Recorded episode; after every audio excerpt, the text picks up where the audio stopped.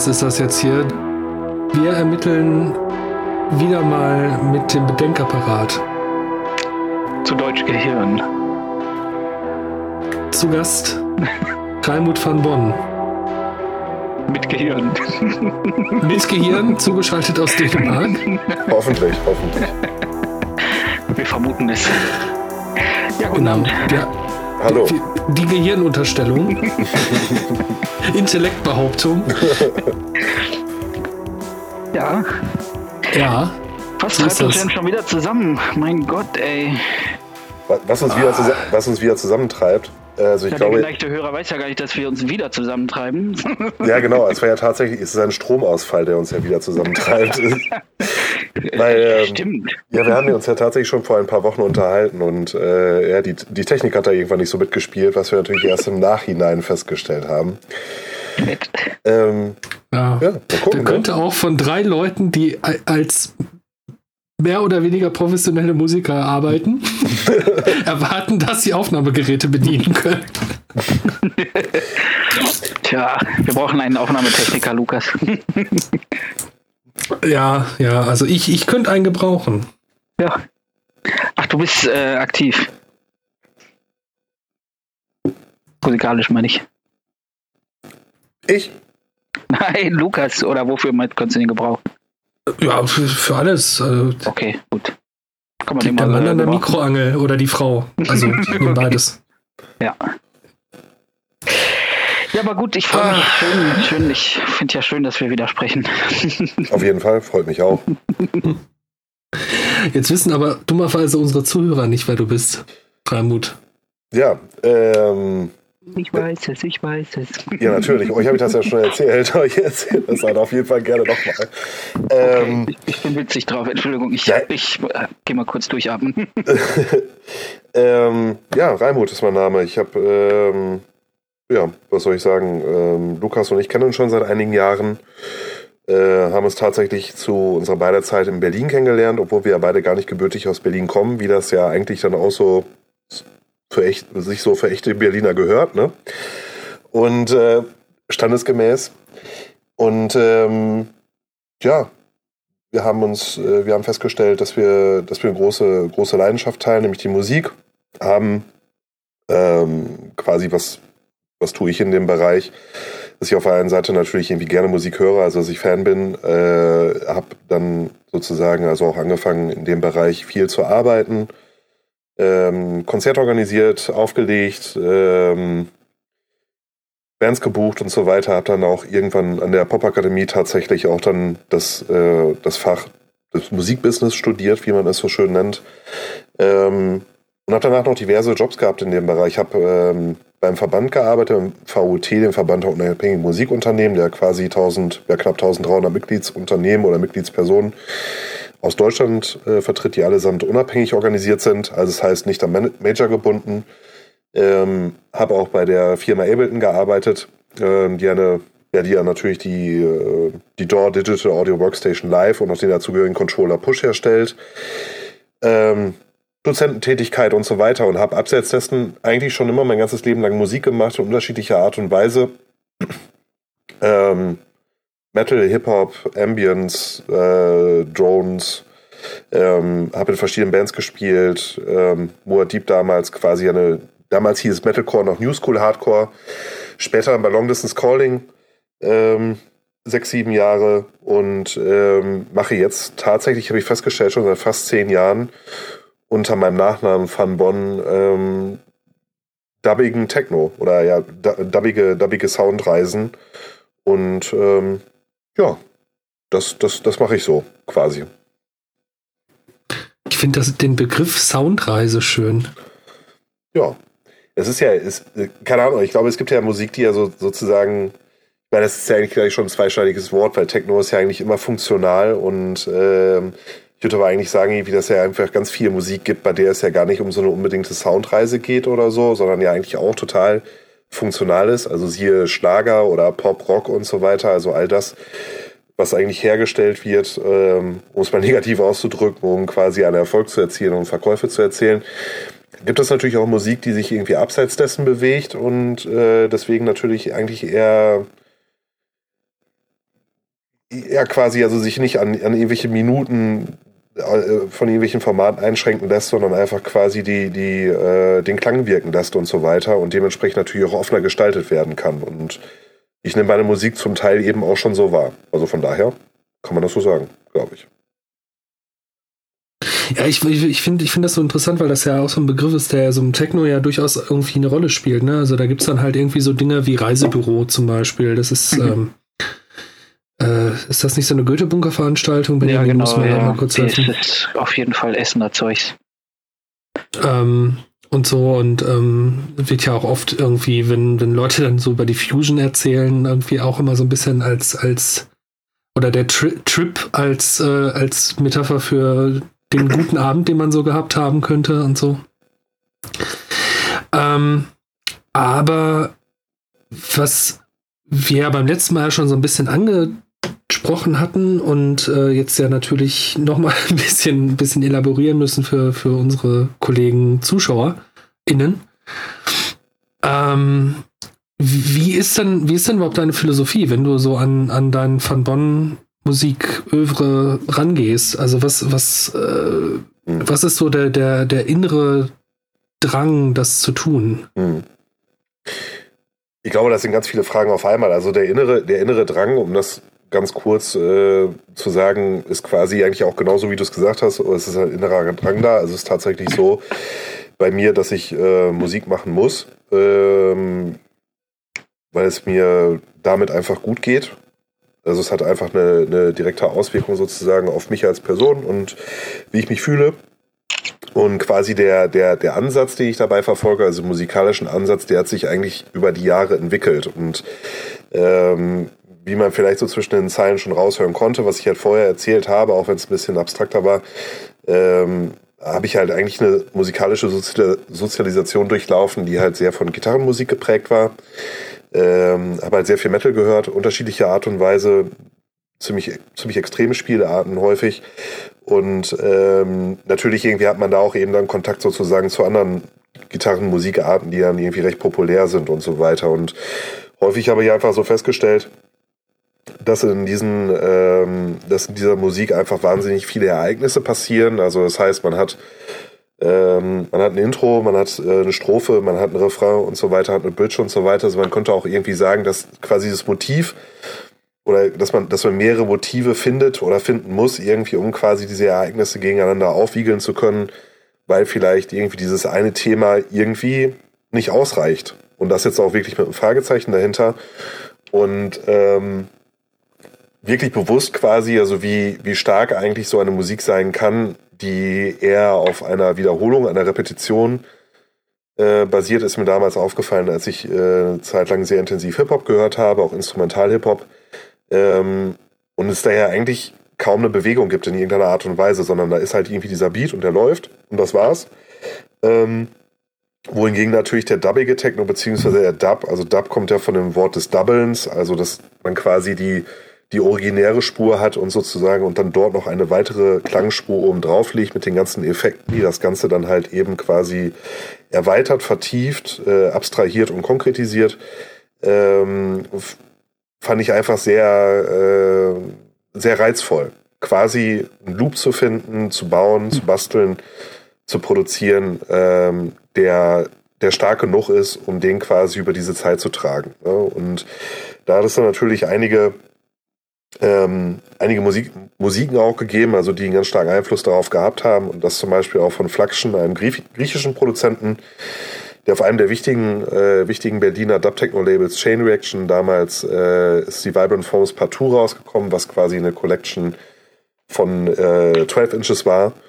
Und ähm, ich glaube, ich habe das das erste Mal vor fast 20 Jahren gehört und ähm, ja, das war halt einfach, als ob die Zeit stand, stillstand und äh, sich einfach der Raum auf einmal verformte. Ich kann es nicht anders sagen. Und ähm, da dachte ich, das, das ist es. Und da ab diesem Zeitpunkt hat einfach eine ziemlich intensive Zeit begonnen. Also wie gesagt, ich habe damals in einer Band gespielt, also erst in einer einen Band bei Moa Deep und dann hinter bei Long Distance Calling. Und eigentlich habe ich in der ganzen Zeit immer versucht, herauszufinden, was ist dieses, was ist dieses Ding, was da so hintersteckt, ne? Äh, was ist dieser Gestus und ähm, was ich halt interessant finde, gerade wenn man jetzt halt darüber nachdenkt, was, was Techno ist, weil die typische Reaktion, wenn man über Techno spricht, ist ja eigentlich immer Bum, Bum, Bum. Ähm, und ich habe dann auch mit Leuten gesprochen, die selber Musik machen, also Dub-Techno vielleicht dann auch selber ein Anleihen machen und habe halt gesagt, naja, wie funktioniert das denn, wie macht ihr das? Und die sagt, naja, spielst halt einen Chord. Und auf beide Sachen kann ich halt mittlerweile auf jeden Fall sagen, also Techno ist weder die Bassdrum noch ist Dub-Techno der Chord, sondern es ist halt eben alles andere. Die Bewegungen in den Effekten, äh, die Klangcharakteristik, äh, Klangcharakteristik, die da reinkommt und halt eben auch der Schmutz und die Tonalität in seiner Ausführung und Abwechslung. Und das ist immer wieder spannend aufs Neue. Inwiefern ist Van Bonn denn Momentmusik, die wirklich nur in dem einen Moment funktioniert? Glaub, ich, glaube, ich glaube gar nicht, dass sie in diesem einen Moment irgendwie nur funktioniert, weil ich glaube, dass, ähm, also wenn man jetzt auf wirklich richtig funktionale Musik ausgehen würde, also richtig funktionalen Techno, also der ausschließlich äh, oder der, der, hauptsächlich eigentlich im Club da ist, also was man jetzt, jetzt zum Beispiel auch gerade ähm, ist ja gerade eine ganz interessante Zeit. Äh, zum Leidwesen aller Beteiligten äh, haben die Clubs gerade geschlossen. Ähm, aber es gibt einfach eine ganz bestimmte Art von Techno, die halt jetzt gerade einfach nicht so stattfindet. Und da gibt es eben zum Beispiel auch in, ich glaube, es war ein österreichischer Blog oder ein Schweizer Blog, der da sehr stark drüber geschrieben hat, was jetzt gerade mit Techno passiert in dieser Zeit. Und die Frage aufwarf, ob er, ich benutze jetzt mal meine eigenen Worte, vielleicht sogar nicht die Musik entfunktionalisiert, weil jetzt gerade diese Musik einfach gar nicht in diesen großen Räumen mit dieser wahnsinnigen Lautstärke gehört wird oder auf Open-Air-Festivals, sondern eigentlich über Kopfhörern und zu Hause. Und vielleicht da ein viel, äh, viel harmonischer und viel äh, musikalischer Ansatz vonnöten ist, anstatt halt eben einfach diesen, diese Durchsetzungsmusik zu programmieren, sagen wir es mal so. Also wird ja auch nicht, wird ja nicht nur zu Hause gehört, sondern auch vornehmlich zu Hause und für sich selber gerade ähm, produziert. Also mhm. wie weit guckt man in die Zukunft, wenn man jetzt etwas, ähm, wenn man jetzt Songs schreibt oder wenn man jetzt Tracks ähm, entwickelt und und, und produziert. Ähm, das ist ja völlig unklar, wann das wieder möglich ist, dass das ein, eine Gruppenmusik wird in, Auf jeden im, Fall. im, Sinne von, im Sinne von Clubmusik. Auf jeden Fall. Auf jeden Fall. Also dadurch gewinnt das so eine, für mich so eine Intimität irgendwie. Zumindest der Gedanke. Entschuldigung, auf jeden Fall. Ähm, ich denke, ich denke, das ist auch ein guter Gedanke und ich glaube, das ist auch, da, da kann man ja vielleicht so rauslesen auch oder raushören, was, was höre ich da raus?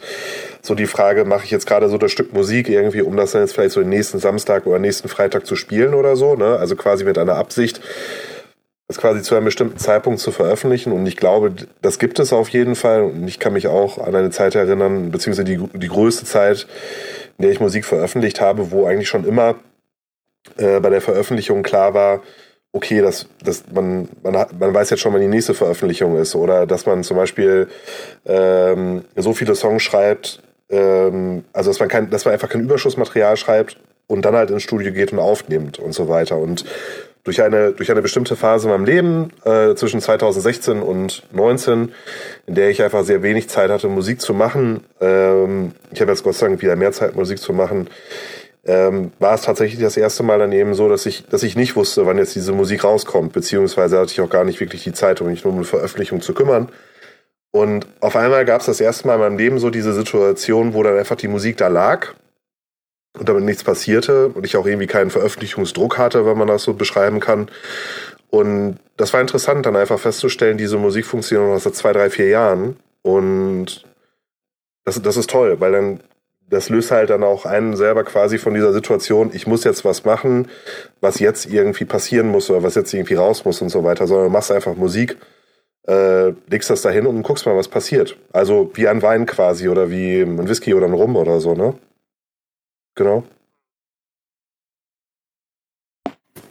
Ja, ja, diese Endfunktionalisierung, also die, die ist ja auch insofern interessant, als das ja, äh, habe ich so das Gefühl, einfach dieser Funktions- oder dieses Funktionsmoment in Musik die letzten 20 Jahre, äh, zumindest die letzten 12, 15 Jahre, auch so in der Zeit, in der ich halt irgendwie angefangen habe, professionell Musik zu machen und so, dass das halt immer, immer stärker geworden ist. Ne? Also du hast halt irgendwie Anfang der 2000er noch Bands gehabt und auch Veröffentlichungen gehabt, wo man gedacht hat, so von wegen, ja, was will ich jetzt mit, was, was gab es denn damals so, Sigur Ross, was oh ja. so vier, 15 Minuten Ambient äh, Gitarre mit Gesang und Elektronik. Und heutzutage hast du dann halt eben auf der anderen Seite so diese Dinge, die so auf Streaming optimiert sind und auf, auf, auf ähm, ja, im Grunde so dieses ähm, nach zehn Sekunden muss klar sein, worum es in dem Song geht und dann äh, muss auch geguckt werden, dass der Stream nicht abgebrochen wird. So. Mhm. Ähm, also so dieses sehr, sehr stark auf, auf äh, ja, also Rezeptionsbefriedigung äh, gebaute mhm. musikalische Ding. Mhm. Was ja vielleicht auch ein bisschen was mit dieser Aufmerksamkeitsökonomie zu tun hat. Ne? Also wenn man weniger Zeit hat, irgendwie selber Sachen zu rezipieren und, und Sachen auszusuchen und zu, zu, zu entdecken, dann ist natürlich ganz, ganz angenehm, wenn Musik irgendwie schnell zum Punkt kommt und irgendwie schnell da ist und Sachen macht, so, ne? Ähm, und ich habe irgendwie das Gefühl, durch diese Situation, die wir jetzt seit März, April haben, mit, mit Corona und zu Hause sein und Homeoffice und irgendwie auch mal im Homeoffice Musik hören, bei der Arbeit nebenbei und so, das führt irgendwie plötzlich dazu, dass Musik irgendwie eine ganz andere Rezeption bekommt. So, also es ist halt irgendwie so ein, so ein, so ein ganz anderer, so eine ganz andere ähm, Situation, in der man dann irgendwie die Sachen wahrnimmt.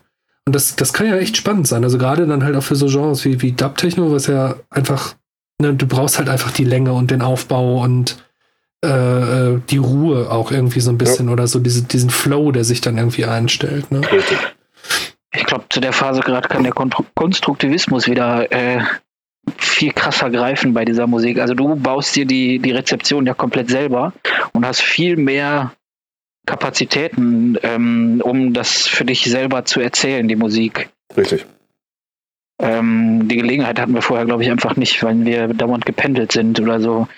Ähm, wenn wir eine halbe Stunde im Zug gefahren sind und dann halt im Büro saßen und nichts hören konnten oder so.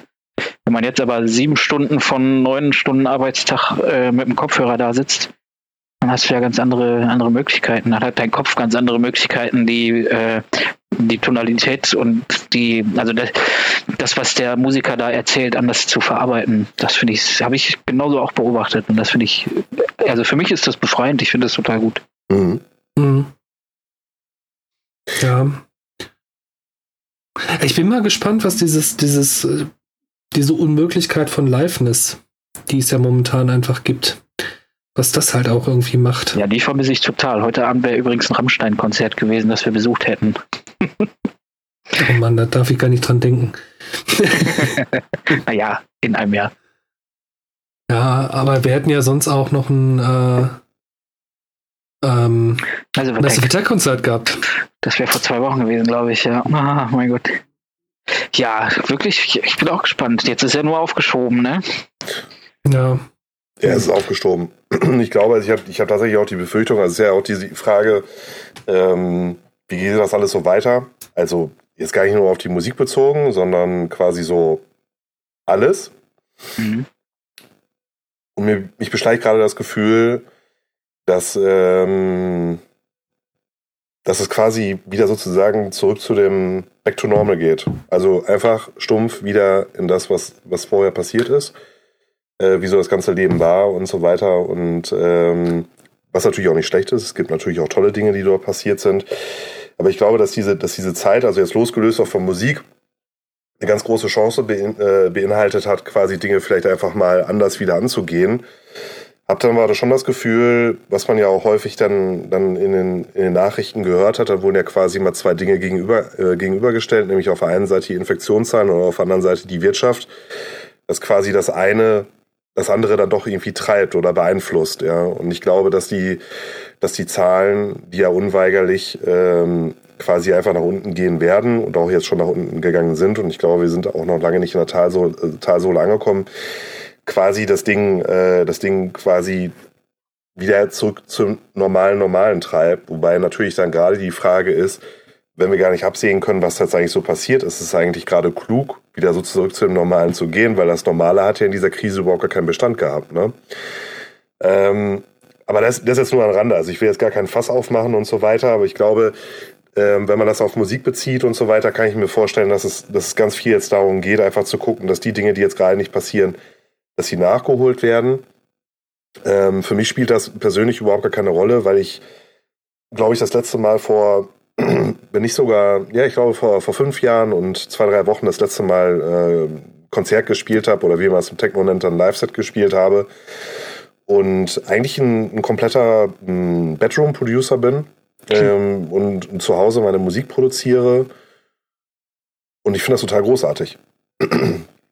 ähm, muss ich ganz ehrlich sagen, das ist, das ist eine tolle Sache, weil ähm, es, es mit den aktuellen Möglichkeiten, die es gibt, also aufgrund des Wissens, was ich habe und auch auf der einfach diese Musik, die ich mache, die ist, äh, wenn man jetzt einfach mal die ganze Musikwirtschaft an und für sich nimmt, ist die ist die wirtschaftlich einfach total unbedeutend. Also das heißt, da gibt es eine Szene und interessierte Leute, die das hören und das sind auch dann Die Hard Fans, weil das einfach eine sehr spezielle Musik ist. Aber es ist jetzt äh, völlig illusorisch, irgendwie zu sagen, dass man, dass es irgendwie einen gäbe, der ausschließlich von dieser Musik leben könnte. Das kann man einfach so sagen. Das ist nicht so, das ist eine Herzenssache, das ist reine Passion. Und äh, wenn man dann halt auch sagt, irgendwie, ich gehe jetzt, ich lege jetzt gar nicht drauf an, Konzerte zu spielen oder Live-Sets zu spielen und so weiter, was ja auch heißt, dass man Zeit darauf verwenden muss oder Zeit darauf verwendet, diese Konzerte zu bekommen, ähm, zu reisen, vorzubereiten und so weiter, kann man auch einfach hingehen und ein Angebot stellen und einfach quasi diese Musik für sich machen und diesen ganzen tatsächlich wirklich kommerziellen Aspekt, wo es dann ja auch bei Konzerten darum geht, wenn wir diesen Namen aufs Plakat schreiben, kommt denn dann einer? Ne? Ist ja eine Frage, die sich die Leute stellen, ganz klar. Ähm, muss ich mir überhaupt nicht stellen und kann einfach wirklich das machen, worauf ich Bock habe. Und ähm, das ist, das ist, das ist ein Luxus, kann man sagen. Und ähm, natürlich muss ich ganz ehrlich sagen, finde ich das cool, irgendwie, wenn quasi, äh, wenn eine größere Aufmerksamkeit da wäre, muss aber auch ganz ehrlich sagen, dass in dem Moment, wenn ich diesen Gedanken hatte, es mir eigentlich auch mit gut geht, weil das auch wieder eine Erwartungshaltung erzeugen würde, die, glaube ich, in vielen Momenten gar nicht gut ist. Für, für Musiker in, äh, in Situationen, wie man das ja vielleicht auch so in seinem, in seinem Dayjob hat, dass irgendwas total super läuft und dass dann einfach so eine gewisse Erwartungshaltung da ist. Genauso ist es in der Musik ja auch. Du tust etwas, was total eingeschlagen hat. Wie viele Bands oder wie viele Leute sind an dieses One-Hit-Wonder, wie, wie viele Leute sind daran gescheitert? Ähm, wie viele Leute haben äh, Alben rausgebracht, die quasi dann, die ja nach ihren Zenit überschritten haben und wie es auch dann von einigen Leuten ganz gehässig immer formuliert wird, äh, nach dem Demo ging's bergab. Ähm, ist mir egal. Muss ich, muss ich mich nicht mit auseinandersetzen. Das ist total toll. Und ähm, je länger ich quasi dieses, dieses Ding mache und das ja auch wirklich unabhängig mache, weil quasi, ich habe jemanden, den, den Emanuel Geller, also den Manes von Salz, der meine Sachen mastert, der ein fantastischer Mastering-Ingenieur ist. Und ein guter Freund von mir, der Tim, der sich um die Artworks kümmert. Der sich um die Artworks kümmert. Äh, das ist diese beiden das und dann auch vielleicht der Jan, der hin und wieder dann auch Videos macht, äh, in der Zukunft dann häufig ähm, hoffentlich mehr. Das ist quasi irgendwie so dieses, dieses, dieses Ding irgendwie, was so meine Musik herum zirkuliert. Und das läuft auf einem sehr ähm, aus meiner Sicht entspannten Modus und das ist toll. Also das heißt, es gibt auch keine wirklichen Hürden von, von Leuten, die dann sagen, nein, das jetzt nicht oder erst so oder mach doch noch mal und so weiter. Ähm, es gibt auf jeden Fall Feedback-Prozesse, weil es Leute gibt, die mal hin und wieder dann meine Musik hören, wenn ich sie mal rausschicke, dann vorab oder so. Häufig tue ich das aber auch gar nicht mehr, weil ich einfach denke, wenn ich das toll finde, dann ist doch alles gesagt. Und dann kann ich das ja auch veröffentlichen. Und dann ist es das Angebot im Netz.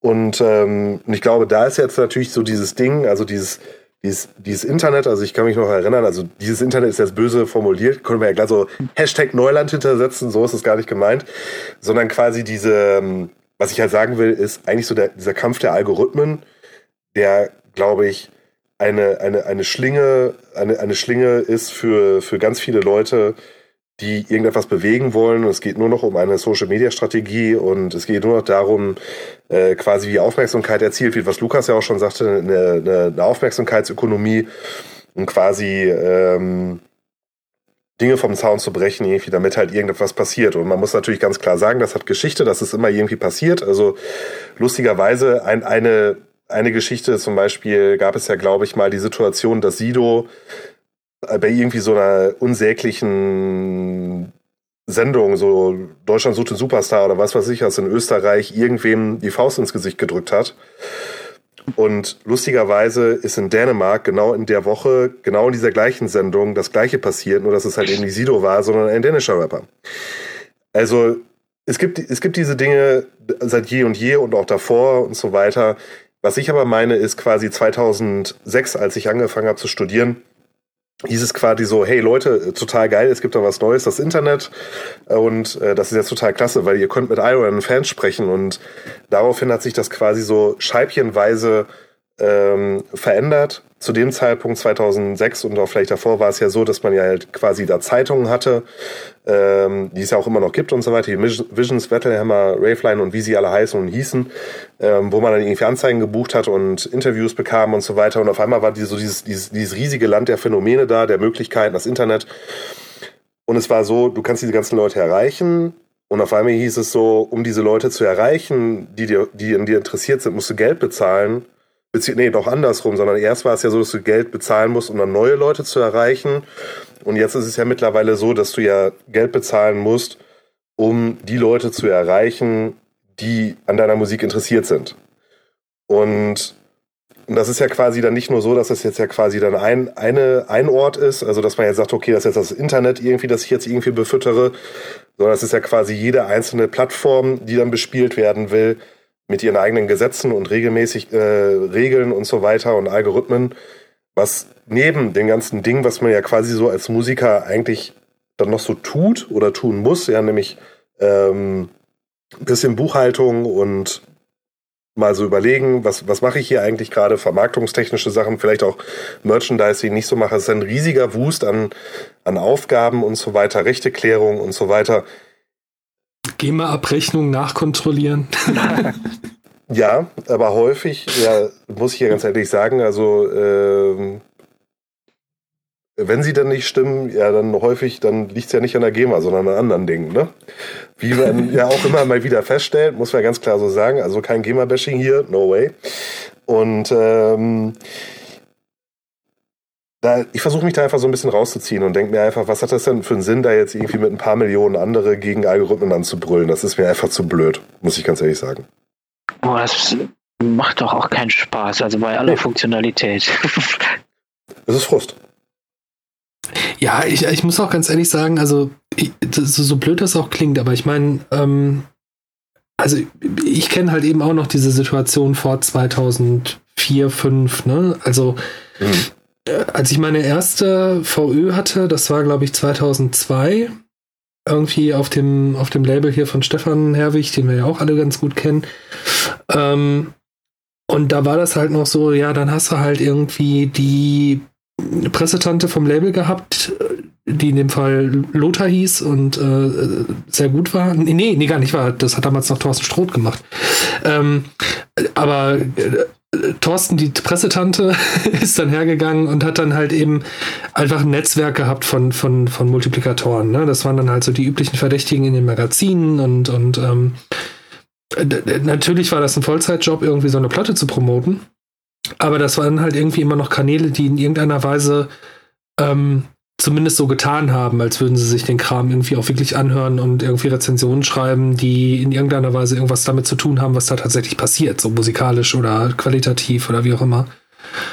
Und, und ähm, klar gab es auch damals schon den klassischen Deal, so, ja, wie, du willst eine Seite Interview im, Magazin, kein Problem, kannst du haben, dann musst du aber eine Viertelseite Anzeige buchen und so, kennen wir alles, klassische Musikindustrie.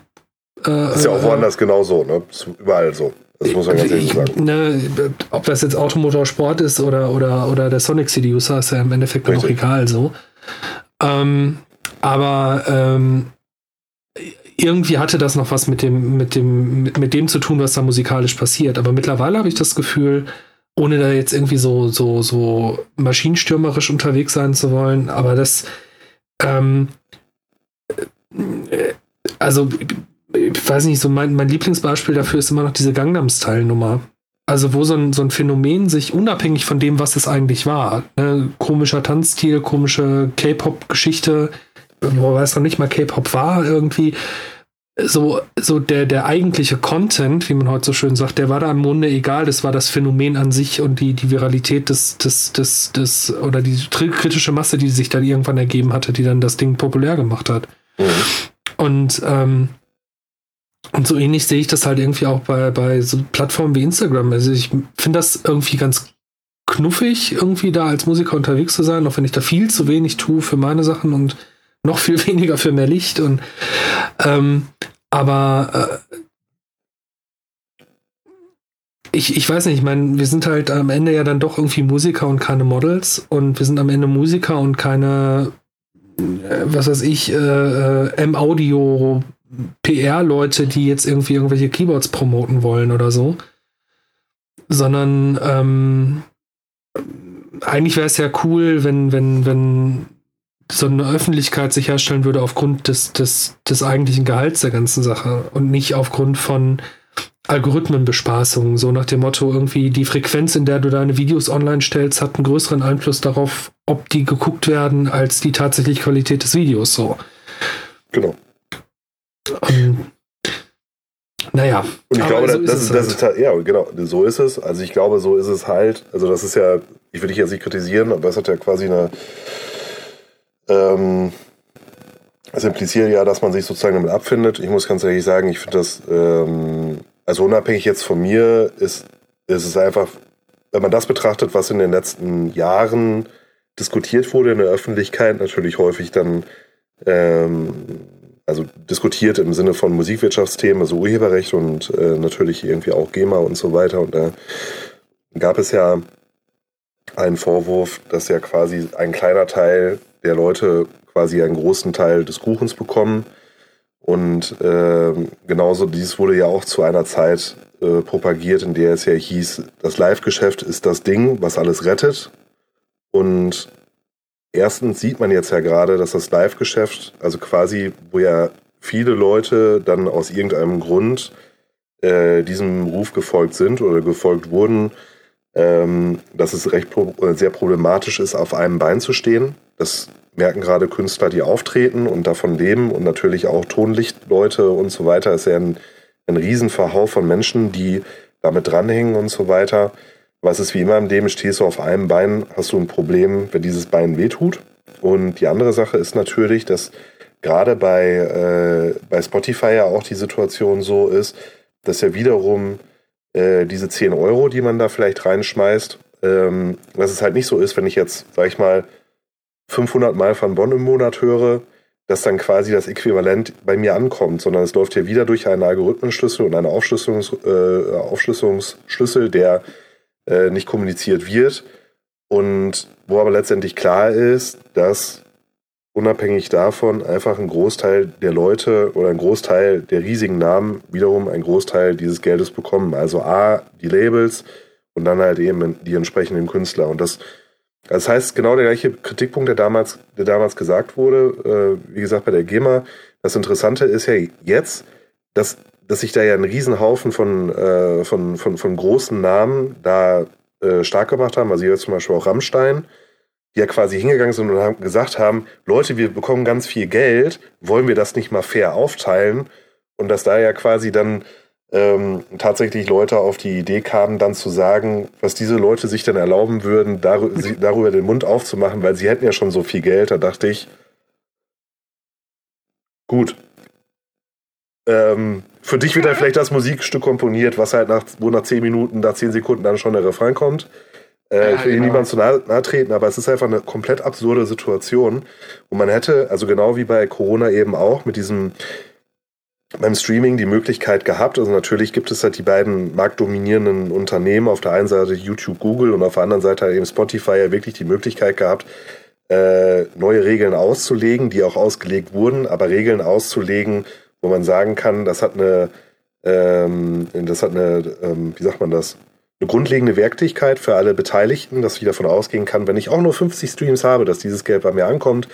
Ähm, und dass es da halt eben kein, keine 5000 Hintertüren und eventuelle äh, Eventualitäten und so weiter gibt. Und es ist gescheitert. Und ähm, das ist natürlich, muss man ganz ehrlich sagen, für die Leute, die Musik hören, ist das total großartig. Ich muss auch sagen, ich, ähm, ich bezahle, ähm, ich habe mein, ich habe mein, ich habe mein Abo, äh, ich habe mein Musikabo bei Apple und ich höre darüber viel Musik und so weiter. Ich kaufe auch sehr viele Schallplatten, aber ich kann halt schlecht Schallplatte im Auto hören oder halt eben auf der Arbeit im Büro. Von daher brauche ich halt auch eine Alternative dazu. Und ähm, denke, das ist als User ist das total geil, weil halt irgendwie alles da ist und diese Kataloge auf diesen Plattformen ja auch mittlerweile so tief sind, ähm, dass es dass ich, dass ich dann schon weiß, irgendwie, okay, wenn es das jetzt nicht gibt, irgendwie, dann hat es vielleicht die und die Gründe. Ähm, aber generell findet man erstmal grob gesagt alles. Und das ist natürlich total toll und nur aus User-Sicht total geil. Was da im Hintergrund passiert, was, was das für die Leute heißt, die quasi den Weizen anbauen, ist eine andere Frage, ne? Und ähm, ja. Oh. Also ich finde, ich finde vor allen Dingen, also was, was ich daran so interessant finde, ist halt eben dieses Ding, dass ähm, ich das Gefühl habe, dass im Netz halt irgendwie alles immer in die Richtung konvergiert, wo halt die größte Aufmerksamkeit oder die größte Nutzung von Werken, um es jetzt mal urheberrechtlich auszudrücken, ist irgendwie passiert, so, ne? Mhm. Ähm, also, ich hatte mal ein Gespräch mit Edgar Berger, der war damals noch Sony International Chef in London. Mhm. Ähm, und da meinte er sowieso, ist doch alles geil irgendwie. Früher hat der durchschnittliche Musikkonsument 100 Euro im Jahr für Musik ausgegeben. Jetzt gibt er 120 Euro aus, wenn er einen Spotify-Account macht und selbst wenn sich Spotify davon irgendwie ein paar Prozent reinzieht, so, Klammer auf, wir sind da auch dran beteiligt, Klammer zu. Ähm, dann ist doch alles geil. Es wird mehr Geld für Musik ausgegeben. Ähm, wir haben die digitale Krise überwunden. So. Mhm. Ja, betriebswirtschaftlich. Das ist eine Major-Denke, ne? Muss man ganz klar das sagen. Das ist eine Major-Denke. So. Ja. Und äh, die, die Spotify-Denke ist halt gewesen, na, wir haben halt keine Ahnung, was Musik ist, denn wir sind beruflich Pharmazeuten, aber ähm, wir können hier so eine Plattform bauen und lass uns doch einfach mal nach, nach Klicks abrechnen. So. Hm. Ähm, dann sagen wir einfach, was weiß ich, wir nehmen 100.000 Euro ein und haben 100.000 Klicks auf der Plattform. Dann kriegt jeder, der irgendwie äh, einen Klick hatte, einen Euro und dann sind alle glücklich und alles ist cool. Aber das, was irgendwie vergessen wurde, ist, dass gerade im Bereich so Indie und Underground und was weiß ich, Liebhabermusik, sag ich jetzt mal, ne? Mhm. Ähm, wir einfach eine Situation haben, wo Leute durchaus auch 120, 240, 480 Euro für Musik im Jahr ausgegeben haben. Ähm, aber wenn Monat. die sich oder im Monat ja, äh, äh, wie auch immer, aber wenn ich jetzt irgendwie, was weiß ich, bei dem Mailorder vom Label eine Vinylplatte bestelle, so, mhm. dann gebe ich dafür, keine Ahnung, 12 Euro aus, 15 Euro aus Mhm. Und nach Produktion und Marketing und Produ allem, was da irgendwie abgeht, GEMA, was ja dann wieder zurückkommt und GVL-Gebühren mhm. und allem möglichen Gedöns, kommen dann irgendwie, was weiß ich, 7, 8, 10 Euro irgendwie beim Label an und davon kriegt dann irgendwie der Künstler nochmal seinen Anteil. So. Ähm, aber da habe ich dann halt als Konsument 15 Euro ausgegeben mhm. und bei denjenigen, die da irgendwas mit der Erstellung und Promotion dieser Platte zu tun hatten, sind halt auch 15 Euro angekommen. Mhm. Oder abzüglich Einzelhandel sind halt irgendwie 10 Euro angekommen. Aber es ist irgendwie verhältnismäßig viel Geld angekommen. Wenn ich heute 10 Euro bei Spotify reinwerfe oder bei Apple Music, dann kommt von diesen 10 Euro bei den Bands, die ich tatsächlich höre, ja, fast nichts an. Fast nichts an. Das, ist, ja. das sind Centbeträge von diesen 10 Euro. Ich meine, ja. und, und ähm, was, was mich halt irgendwie die ganze Zeit so ein bisschen genervt hat. Also auch als jetzt irgendwie diese Artikel 17, Artikel 13 Geschichte irgendwie losging und auch als noch, das war ja dann so 12, 2012, 13, als also diese GEMA-Kacken-Kampagne kam, von wegen Clubsterben und die GEMA nimmt uns alle aus und so, wo ich immer gesagt habe, so, Leute, es gibt irgendwie echte Gründe, in diesem System Fehler zu entdecken und zu fixen. Mhm. Das sind aber nicht die Gründe, von denen ihr denkt, dass sie da sind. So, das sind nicht irgendwie die fetten Label-Bosse mit den Zigarren, die euch irgendwie die, die, die, die, Künstler ausbeuten. Hm. Die mag es auch geben. So, also das ist nicht so, dass da alles flockig ist und alles geil, aber es ist halt trotzdem irgendwie. Ähm, aber es ist am Ende schon so, dass, dass so dieser ganze Digitalkram aufgrund seiner inhärenten Mechanismen gerade dazu führt, dass einfach so der komplette Mittelbau in der Musik weg, wegfällt. So, du hast halt im, im Zweifel Leute wie uns, die irgendwie einen Dayjob haben und Musik machen können. Die meisten, die meisten. Fast ja. alle, ja. so bis auf einige wenige. Und ich meine, selbst, was ist ich. Was ja auch okay ist, muss man sagen, ne? was ja auch vollkommen okay ist. Weil das heißt dann ja, oh, jetzt will der von seiner Musik leben oder sonst irgendwer. Ich glaube, das ist überhaupt gar nicht das Thema irgendwie. Ne? So, ja, aber ähm, ich meine, guck doch, äh, guck doch mal dich an. Weißt du, du hast einen Bachelor in, in Musikbusiness, so. Mhm. Ähm, du bist ja auch einer, der da theoretisch von leben müsste. Ähm, also, hatte ich, hatte ich ja vorhin erzählt, also ich habe ja in der, ich habe ja in der Wirtschaft ähm, längere Zeit gearbeitet, also ja auch weitaus länger als ja, fast, fast zwei Dekaden dann doch. Ähm, und wie gesagt, also immer mal wieder quasi Ping-Pong-Spiel oder beides gleichzeitig, halt eben auf der einen Seite die musikschaffende Seite oder halt eben dann auch die, äh, die geschäftliche Seite. Und der nach meinem letzten Job oder mit meinem letzten Job habe ich mich dazu einfach entschieden, dass wir, dass wir in eine Gegend ziehen, ähm, raus aus der Großstadt in eine eher ländliche Gegend, wo einfach klar war, dass diese Unternehmen nicht ansässig sind und ich auch einfach in dem Moment nicht unbedingt das Bedürfnis hatte, selber ein Unternehmen zu gründen. Das kann man ja heute machen, virtuelle Unternehmen zu gründen und so weiter. Ähm, habe ich einfach nicht gesehen. Und von daher hat sich einfach eine Situation ergeben, in der ich einen Dayjob habe, der der quasi nichts mit Musik zu tun hat, der aber trotzdem total super ist. Ähm, und ich aber trotzdem Musik machen kann und natürlich auf das Wissen zurückgreifen kann, was ich, was ich halt habe. Ne? Und das ist ja nicht nur jetzt quasi, hey, Social Media Strategie und so weiter, das merke ich halt häufig, wenn ich mich mit äh, einigen, äh, mit einigen Leuten unterhalte, ähm, fallen mir konkrete Beispiele ein, dass es immer nur darum geht, ähm, dass man zu wenig Streams hat und wie wie man die jetzt irgendwie hochkriegt und was, was jetzt, was jetzt irgendwie die Social Media Strategie ist und so weiter.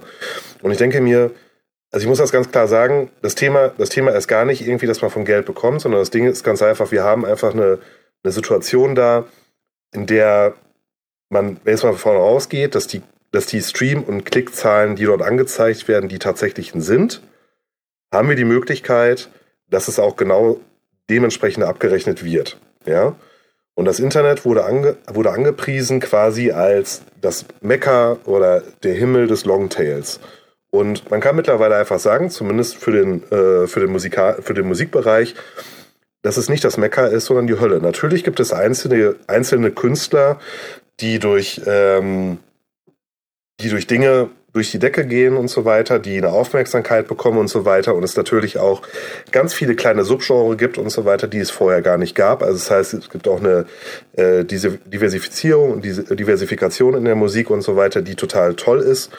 Ähm, aber der Punkt ist, dass dieses Thema des Longtails einfach aus einer finanziellen Sicht quasi gecuttet wird. Und da ist ein anderes gutes Beispiel, zum Beispiel YouTube, die ich glaube, es war Februar letztes Jahr oder das davor einfach gesagt haben, alle, ähm, alle Kanäle, die nicht mindestens, wie war das noch, entweder 4000 Follower und 1000 Stunden Content haben oder andersrum, die können nicht monetarisiert werden. Punkt.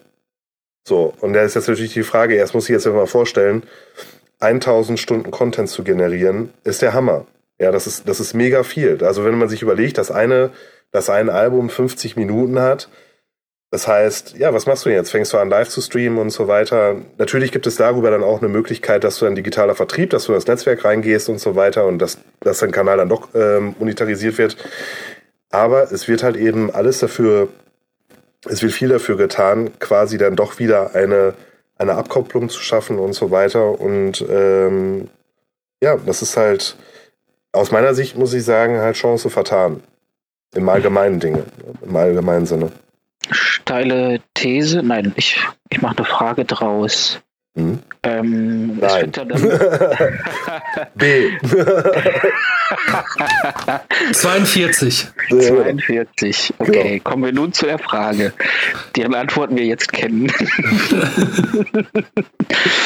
ähm, es wird ja immer deutlicher, dass dort eine akkumulierte Finanzschicht ähm, sich herumtreibt, in die es ultra schwer ist, vorzudringen. Wo? Kann was meinst du? Also was ähm, ja, Spotify zieht sich mhm. sehr viel Geld ein. Majors mhm. ähm, ziehen sich, haben, haben ultra viel Kohle akkumuliert. Mhm. Ähm, kleinere Künstler mhm. haben es schwer, ähm, von ihrer Musik zu leben. Mhm. Also wenn, wenn sie das, wenn sie das beabsichtigen. Mhm. Ähm, befördert das dann allerdings nicht vielleicht ähm, Musik als Kunstform, als reine Kunstform, losgelöst vom kapitalistischen Grundgedanken, da was draus schöpfen zu wollen? Nur um der Kunst willen, quasi, um des Ausdrucks willen. So eine La pour La Geschichte. Ja. Darf ich mal, darf ich jetzt mal eine steile These in den Raum stellen, ohne sie jetzt Frage zu formulieren? Genau. 42. La pour La hat es nie gegeben. Lalilulelo. La pour La ist eine Erzählung aus dem 20. Jahrhundert, die in der Form noch nie wirklich viabel war. Warum? Also, jetzt muss ich mir irgendwas aus. Was ist das denn? Was ist das denn? Da muss ich mal kurz ja, fragen. Kunst um der Kunst willen. L'art ah, okay. pour l'art. Okay, ah, ah, ah okay, ah, Französisch, okay. Mhm. Ähm, und also mit Sicherheit gibt es Leute, die einfach nur ihre Kunst machen und da keine kommerziellen Absichten hinter haben. Und ich glaube auch, dass, dass der Kunst, ja, ja, der Raimund zeigt auf sich, ähm, dass, das, dass, das, äh, dass das sicherlich auch eine gute Sache ist. Aber ähm, die, man muss ja immer so ein bisschen unterscheiden zwischen, zwischen Kunst, die ähm, eine gesellschaftliche Relevanz hat, also die dementsprechend auch eine, eine, eine, Rezeption hat und eine Rezeptionsgeschichte und einen Einfluss auf den Diskurs. Jetzt sind wir schon wieder in diesem Politik-Ding, aber verzeiht es mir. Mhm. Und dann gibt es halt Sachen, die halt irgendwie geschehen und dann halt einer kleinen Community gefallen. So. Also es mag halt irgendwelche ähm, ganz fantastischen Postkartenmaler geben, die irgendwie auch ihre 50 Fans haben, die in irgendeiner Weise irgendwie Leute glücklich machen. Das ist alles total klasse. Und ich bin auch nicht der Meinung, dass jede Schülerband antreten muss, um jetzt irgendwie die nächsten Rolling Stones zu werden. Das auch nicht. Aber ähm, wenn wir über Kunst sprechen, dann reden wir ja auch immer über Kunst, die Gesellschaft verändert und die Gesellschaft erzählt. Und da fällt mir nichts ein. Also selbst so ein Gerhard Richter, der ja wirklich irgendwie, glaube ich, einer der, der zurückhaltendsten und, und ähm, sympathisch äh, bescheidensten Menschen ist, die ich jemals in einer Doku zu betrachten das Vergnügen hatte, ist ja trotzdem irgendwie einer der teuersten Künstler, die es gibt in Deutschland. So, okay. Beispielsweise. Der Welt, mhm. der Welt tatsächlich. Ja, ähm, und ähm, wenn, wenn man dann auch bei, bei Musik irgendwie guckt, irgendwie so die einstürzenden Neubauten, beispielsweise so als, als nicht ganz unwichtige Band der 80er, so irgendwie, klar haben die irgendwie abgefahrenen Kram gemacht und klar ist das jetzt nicht irgendwie Mainstream wie Avril Lavigne, aber es ist halt trotzdem irgendwie groß genug gewesen, dass die Leute da halt irgendwie die Zeit hatten und die Möglichkeit hatten, das irgendwie in Vollzeit zu tun. Ich glaube wirklich, ähm, also auch, auch Kunst, die, die, ähm, äh, also Kunst braucht einfach Zeit, so. Das ist halt, das ist halt, das kann man nicht einfach mal so eben machen. Ja, ähm, so, also, irgendwann muss man auch mal irgendwie ein Brötchen kaufen. Das stimmt, genau. Ähm, Resonanz will Kunst ja irgendwie auch immer erzeugen. Also irgendein, irgendein Feedback, irgendeine Rückkopplung. Ähm, aber die Frage ist halt immer, naja, ob das immer ähm, finanziell ist am Ende. Hm.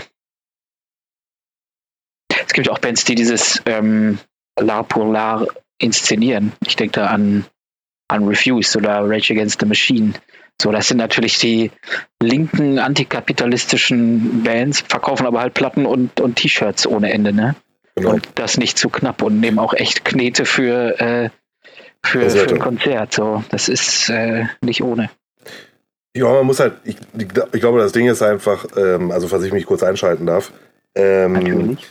Nein, du bist Gast, du hast zu schweigen. okay. ich, ich glaube, die Dinge passieren immer in einem, so wie ich es erlebt habe, passieren Dinge immer in einem Kontext. Ich glaube, das, das ist unbestritten, dass Dinge immer in einem Kontext passieren und dass das eine zum anderen führt. Und Systemische mit, Dinge. Ja, und ich glaube, dass es einfach Musik gibt, die äh, konzeptioniert ist und auf dem Punkt produziert wird. Also das heißt, da gibt es einfach Leute, die angehalten werden, ein bestimmtes Musikstück zu machen oder es wird ein Musik oder es werden Musikstücke geschrieben und dann wird ausgewählt, was zu einer Künstlerpersönlichkeit, dass sie Kylie Minogue, Madonna, äh, Roland Kaiser, sonst irgendwas auch im, im Metal- und Rockbereich gibt es davon tausende Beispiele.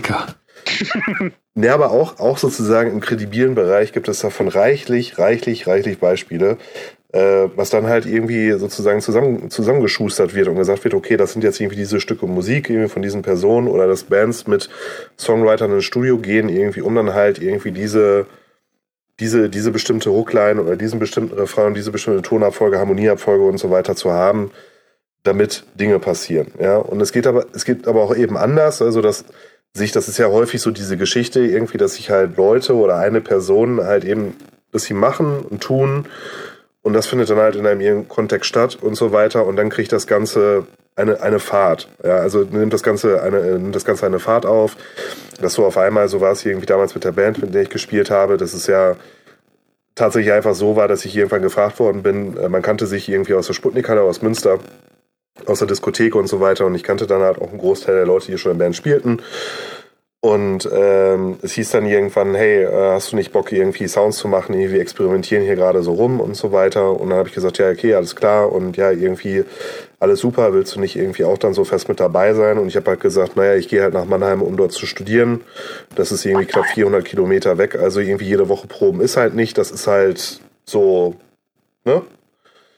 Ja, nach Mannheim gegangen. Ähm, Studium ist angefangen, eine Woche später, ja, wir sind Demo des Monats in der Visions. Zwei Tage später Anruf gekriegt, wir sind Demo des Monats in der Rockhard. Was, was, was, was eine kurze, was, was, was, was quasi so in dem Moment, wenn man das erste Mal erlebt, denkt man so, boah, irgendwie. Aber tatsächlich ist es einfach so ein kurzer, eine kurze Erwähnung in einem Heft und so weiter. Und das ist quasi immer wieder einfach nur die nächste, die nächste Treppenstufe, die genommen werden muss, um quasi weiter, weiter nach oben zu gehen, wenn man das mal so sagen darf und wenn man das auch möchte. Ne? Und wir haben das, wir haben das gemacht irgendwie. Wir haben äh, uns in Dinge zugeflogen. Wir waren eine der glücklichen Bands, die Dingen, zu, die, die Dinge zugeflogen sind aus vielerlei Gründen. Ähm, und da, da sind dann einfach natürlich auch einfach irgendwann Dinge, Dinge haben sich verändert, weil wenn du da auf einmal stehst und du investierst halt pro Woche 30 oder 40 Stunden in so eine Band, hat das einen mega krassen Einfluss einfach auf dein, auf dein Leben. Und das ist völlig egal, ob du jetzt in einer Band wie ähm, damals wie ich Long Distance Calling spielst oder sagen wir mal Turbostart oder was weiß ich was oder Refuse oder so. Du hast, du hast auf einmal irgendwie einfach einen Kostenapparat, der da irgendwie läuft. Ne? Und dieser Kostenapparat setzt sich ja nicht nur irgendwie quasi aus deiner Miete zusammen, sondern ja auch der Band an sich. Und das heißt, da werden, kommen auf einmal ganz viele Fragen und ganz viele Abhängigkeiten rein, die, ähm, die man irgendwie lösen will und die man lösen mag und so weiter. Und da hat es, glaube ich, einfach ein, zwei, drei, vier Dekaden gegeben in der Musikwirtschaft, ähm, wo quasi der Künstler quasi so, hier bitteschön, das ist der Weg ins Studio, das ist der Weg auf die Bühne und so weiter und das andere regeln wir. Ähm, wie auch immer das dann ausgegangen ist, muss man auch ganz ehrlich sagen, ähm, ist dann vielleicht auch in einigen Fällen mal so und so gelaufen. Und der Punkt ist, du, bist auf einmal mit 80.000 Dingen konfrontiert und selbst wenn du in dieser Wirtschaft arbeitest, sie ist so komplex, das muss man einfach mal sagen, weil es wird ja häufig sehr vereinfacht dargestellt. Sie ist so komplex, dass es sehr schwierig ist, all diese Teilbereiche überhaupt auf dem Radar zu haben und sie so zu durchdringen, dass du sagen kannst, ich verstehe es wirklich. Nicht nur, ich habe mal davon gehört, sondern ich verstehe es wirklich. Und dieser Situation ist man einfach ausgesetzt. Und, ähm, und von daher glaube ich, also um jetzt da auf dieses Ding zurückzukommen, äh, quasi die Kunst des Kunstwillens, ja, sie kann passieren am Anfang. Ähm, sobald Dinge passieren, dass eine Öffentlichkeit da ist, dass eine Aufmerksamkeit da ist, dass Geld da ist, wird es anders sein. Ähm, und selbst wenn du, selbst wenn du die Möglichkeit hast, dich vielleicht komplett zurückzuziehen als Künstler und du hast diese Person, die da draußen das alles für dich regelt, die haut ja trotzdem auf die Pauke und gibt für dich Gas weil äh, gibt, gibt für dich Gas irgendwie, weil nur weil du jetzt irgendwie ein Bild malst oder ein Stück Musik machst, heißt das ja nicht, dass das irgendwie interessiert, weil sondern hm. es muss ja es muss ja gehört werden Ne? Und das ist ja, um ein Beispiel zu geben, ähm, Geoffrey Banks vom, von Portishead hat ja diesen Tweet abgesetzt, dass, ähm, dass irgendwie Millionen von Streams nur irgendwie ein paar Pfund 50 abgeschmissen haben. Also Geoffrey Banks ja von Portishead. Also er hat eine riesen Aufmerksamkeit. Da hat es ähm, eine riesen Promomaschine, hat über Jahre lang irgendwie diese Band aufgebaut und so weiter. Wenn ich diesen Satz sagen würde, wie ich ihn ja auch heute Abend gesagt habe, schlägt er nicht solche Wellen. Und das hat einfach, das sind immer diese Regelwirkungen. Wer sagt es, in welchem Kontext? Würde ich live auf, also würde ich irgendwie DJen und ich würde Madonna spielen, dann würde die Leute sagen, wie kann er nur? Würde, keine Ahnung, Adam Bayer es tun, würden die Leute ausflippen. Es ist immer, es ist immer der Kontext und es ist immer ganz viel das, was rausgesendet wird und so weiter. Und ich glaube, diese, dieses, diese sozialen Netzwerke verstärken diesen, diesen Moment einfach viel, viel, viel stärker, als wir es gewohnt sind. Aber auf der anderen Seite ist es, glaube ich, und das ist eine Vermutung, die ich nicht belegen kann und ich will auch keine Wertigkeit reinlegen, aber ich stelle einfach mal die Frage, ist es den Leuten überhaupt so bewusst? Weil ja selbst Influencer, also Leute, die dafür bezahlt werden, dass sie Produkte in die Kamera halten, als glaubwürdig wahrgenommen werden. Verstehe ich nicht. Ja. Ist mir zu hoch. Komm ich nicht mit. Eine meiner liebsten Bands, die haben sich 2008 aufgelöst. Leck heißen die oder hießen die aus Dänemark. Mit denen habe ich auch mal gespielt. Nein. Doch. Schön. Das ist wirklich eine meiner liebsten Bands noch immer. Die Zweimal. Haben, haben eine wunderschöne Songzeile und die, nennen, ähm, die geht We became capitalists the moment we sold our first record. Sag das nochmal bitte, habe ich nie verstanden. We became capitalists the mhm. moment we sold our first record. Ja. Wir wurden Kapitalisten in dem Moment, als wir unsere erste Platte verkauft haben. Ja. Also unsere, unser erstes Exemplar an ja. Album.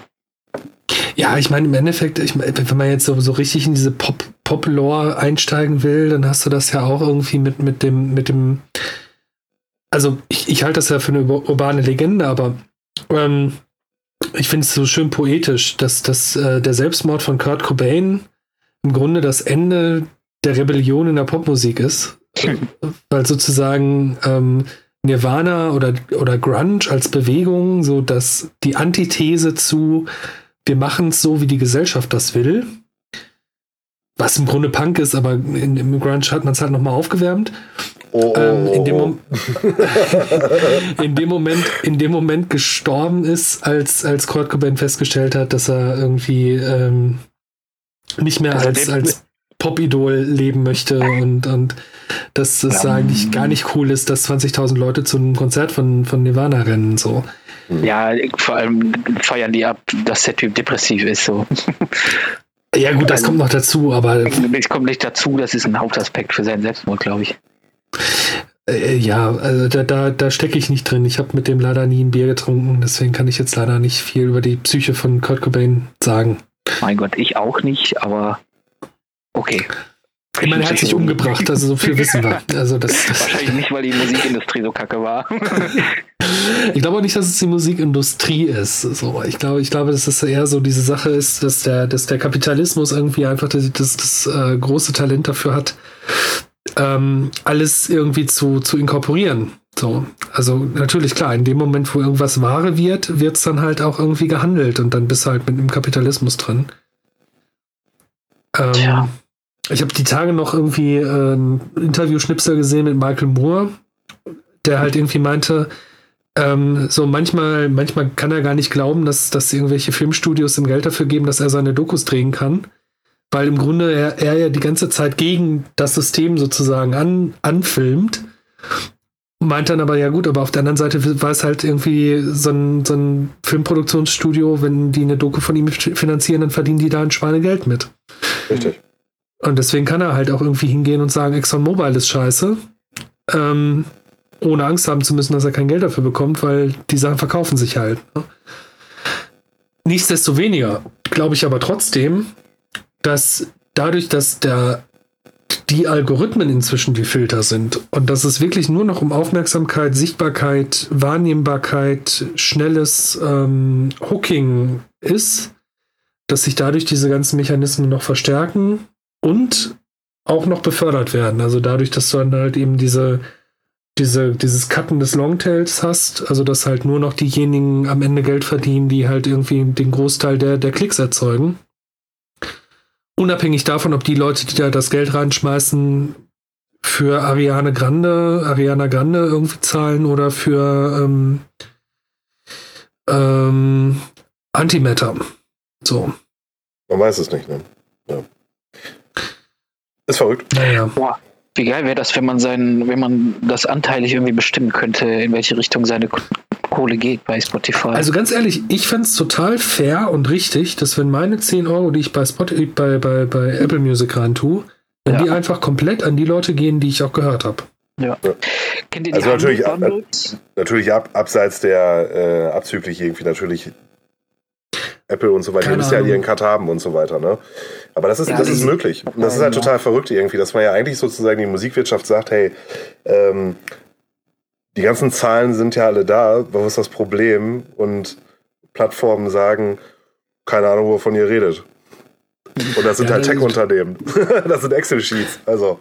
ja, ja, ich habe ich hab heute Morgen noch einen noch ein, äh, ein, ein Vortrag gehört zu, zu Neuerungen in TensorFlow, so, hm. wo dann irgendwie Google-Leute erzählt haben, was sie jetzt alles irgendwie Geiles an, an, an neuralen Netz, Big Data-Quatsch irgendwie machen können.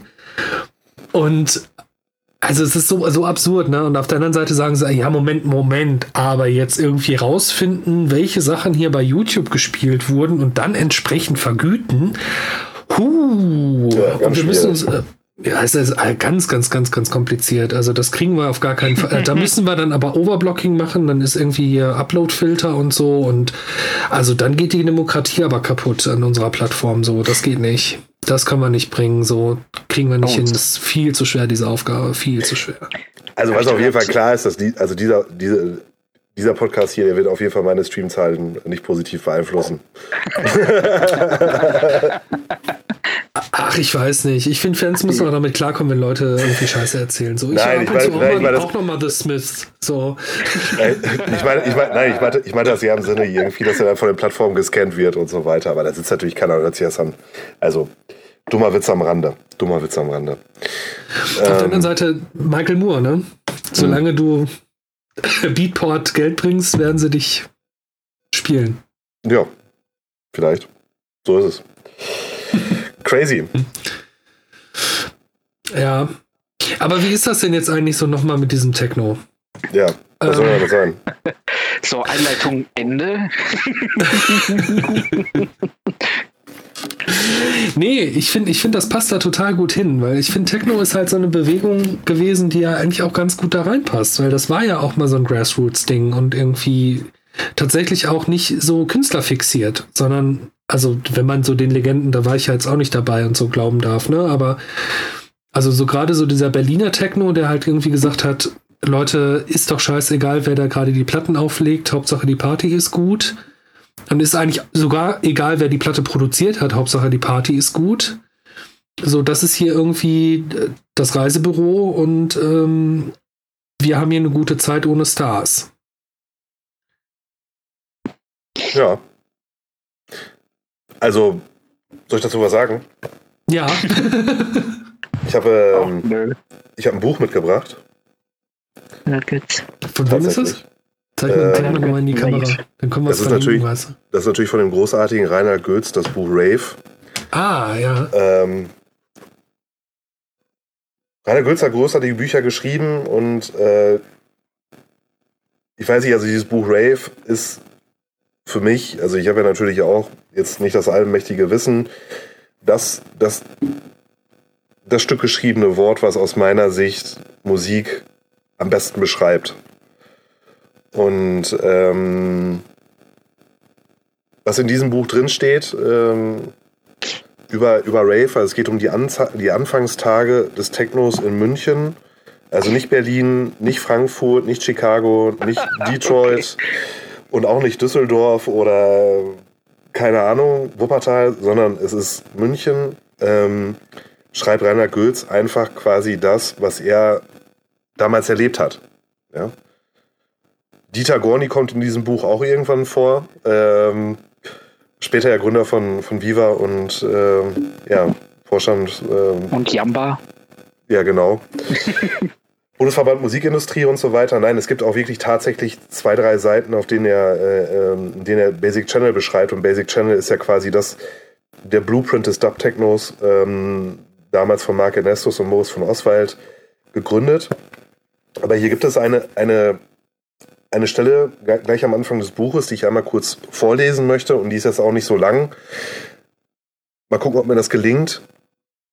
Weil dieses Buch ist halt in einer bestimmten Art und Weise geschrieben. Also, es war die Zeit der Lindenblütentage. Mark hörte dann jemanden neben sich den Satz sagen, die Staatsanwaltschaft ermittelt jetzt auch wegen des Verdachts der Verletzung der Vertraulichkeit des Wortes. Und ich dachte sofort, fantastisch. Und hatte dazu Alberts Wahrheitszeugen vor Augen, also die Zeichnung, wo in den Verkantungen das Geschiebe der Zeitseiten ineinander dargestellt war, sichtbar. Gehalten vom Gehämmer. Dann sah ich, wie sie mir ihr und drehte mich und lauter neue Blicke. Ich lachte, weil ich weiß nicht so genau und drehte mich um. Was ist denn? Ach so, ja, ja, gut, okay. Hinter ihm, über ihm, um ihn, da waren jetzt ganz groß die Soundgewalten aufgestanden, diese riesigen Geräte, die in ihm ineinander donnerten, übermenschengroß. Er schaute hoch, er nickte und fühlte sich gedacht vom Bum, Bum, Bum des Beats. Und der große Bum Bum sagte eins, eins, eins und eins und eins und eins, eins, eins und geil, geil, geil, geil, geil. Er sah Hardy und Lieseke, Gesichter und Blicke im Takt gestolpert, gedrängelt, gestoßen, berührt sah das kaputte, beglückte, Vertrauen und Zartes, die vielen Signale, schnell, kurz, ganz klar vom Nächsten schon wieder verwischt, in Wellen von Sympathie. Er schaute und tanzte und sah das Schöne. Vom Rand her kamen die Beine und Lichter, auf Füßen, in Flash, die Schritte und Bässe, die Flächen und das Gezischel, die Gleichung und Funktion einer höheren Mathematik. Er war jetzt selber die Musik. Geil. Und das ist quasi so, ähm, ja, das ist, das ist quasi so eine Seite aus dem Buch. Ähm, dieses Buch ist 300 irgendwas Seiten lang, 200, 264. Und dieses ganze Buch ist, ist, stellt sich einfach so dar. Und das, was er ja gerade hier offensichtlich beschreibt, ist einfach eine Szene im, im, im Club. Und äh, ich meine, es geht um Musik und aber auch ganz viele andere Dinge. In diesem Buch wird auch ein, ein Blicke-Konzert, also es ist wirklich, man liest diese Stelle und es ist ein Blicke-Konzert. Äh, es ist wie Wimbledon gucken. Man kann ihm durch den Club folgen, wie, wie, die, wie quasi der Blick von einer Person zur anderen geht und so weiter. Es ist unglaublich beschrieben und ich glaube, dieses, dieses Gefühl, also diese Worte zumindest, die er äh, hier wählt, ich weiß nicht, ob die bei allen ankommen, die das lesen, die vorher schon mal im Club gewesen sind, aber für mich ist es genau das.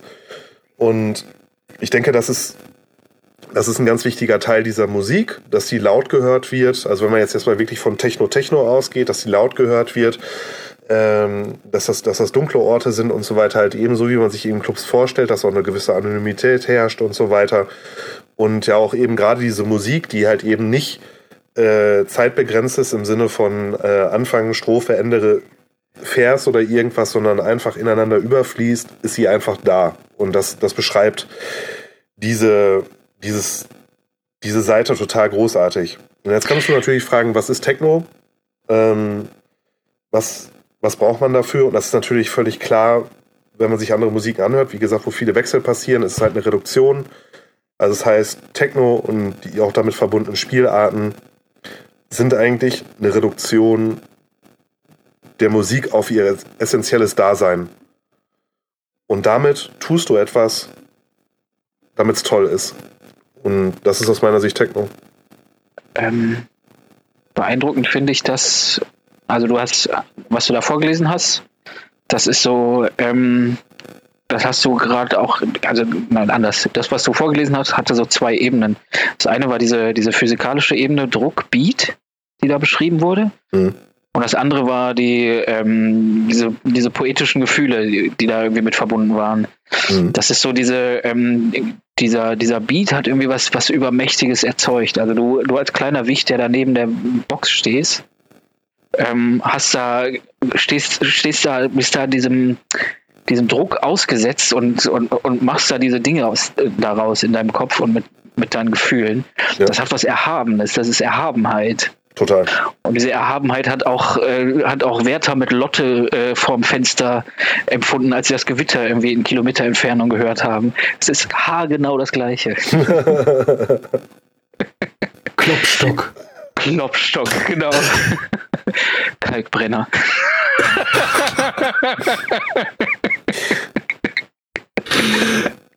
Nein, aber das ist ja, ähm, der Mensch fühlt sich da neben solchen Phänomenen, neben solchen Empfindungen total klein. Ja. Und es sind Empfindungen der Natur. Also klar, sie sind jetzt, ähm, kein, es sind jetzt keine Bäume, Tiere oder keine, kein, kein Wetter, sondern es ist künstlich erzeugte Physik. Aber der Mensch fühlt sich dieser, dieser, diesem Naturgesetz ausgeliefert. Richtig in der Dunkelheit, in, also das trägt alles, was, was gerade beschrieben wurde, trägt dazu bei. Die Dunkelheit, die Lautstärke und ähm, das ist es. ja. Also ich kann mich selber noch an, ein, an eine Situation erinnern. Ähm, also ich glaube, ich glaube, also es gibt, es gibt einfach einen ganz großen Unterschied, glaube ich, zwischen einem Konzert, also einem typischen Konzert, wo man halt hingeht und das ist ja quasi wie ein äh, durchprogrammierter Abend. Ähm, also wem es noch nicht aufgefallen ist, die Hauptband spielt um halb zehn. Ähm, das, ist, das, das hat eine Formatierung. Natürlich hat irgendwie ein Rave oder hat natürlich eine, Techno, äh, eine Techno-Veranstaltung, hat die natürlich auch eine Formatierung. Ja? Also das heißt, du gehst auch in ein Gebäude rein und so weiter und natürlich bezahlst du auch äh, Eintritt und so und all diese Dinge und natürlich haben die DJs auch irgendwie Slots, an denen sie spielen und so weiter und natürlich gibt es auch eine Sinnhaftigkeit nach irgendwie wann wer spielt und so weiter. Aber trotzdem ist das Gefühl, etwas, etwas anderes, irgendwie, weil du halt eben nicht so dieses Ding hast, dass du jetzt äh, DJ XY siehst und du weißt, er wird diesen Track spielen.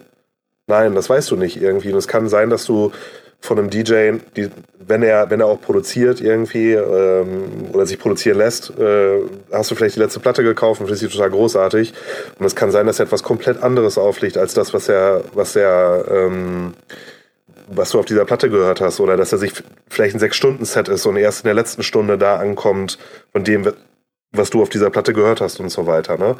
Da gibt es ganz viele unterschiedliche Aspekte, aber es ist halt eine, ähm, ich kann mich an eine Situation erinnern, tatsächlich im, ähm, im Berghain, äh, hat man ja schon mal gehört, ähm, Deep Code Present, äh, Presents Echo Space haben da mal gespielt, also quasi die Detroiter äh, Ambivalenz zu Basic Channel, Rob Modell und Steve Hitchell und das war 2009 oder 2010, dass ich die dort gesehen habe. Und es war total unwirklich. Also, weil die, die Musik von denen, äh, das Album, was damals aktuell war, The Coldest Season, klingt total entrückt. Ein anderes Wort gibt es dafür nicht aus, aus meiner Sicht irgendwie, weil es wahnsinnig viel Rauschen, also Signalrauschen, weißes Rauschen, was natürlich moduliert ist.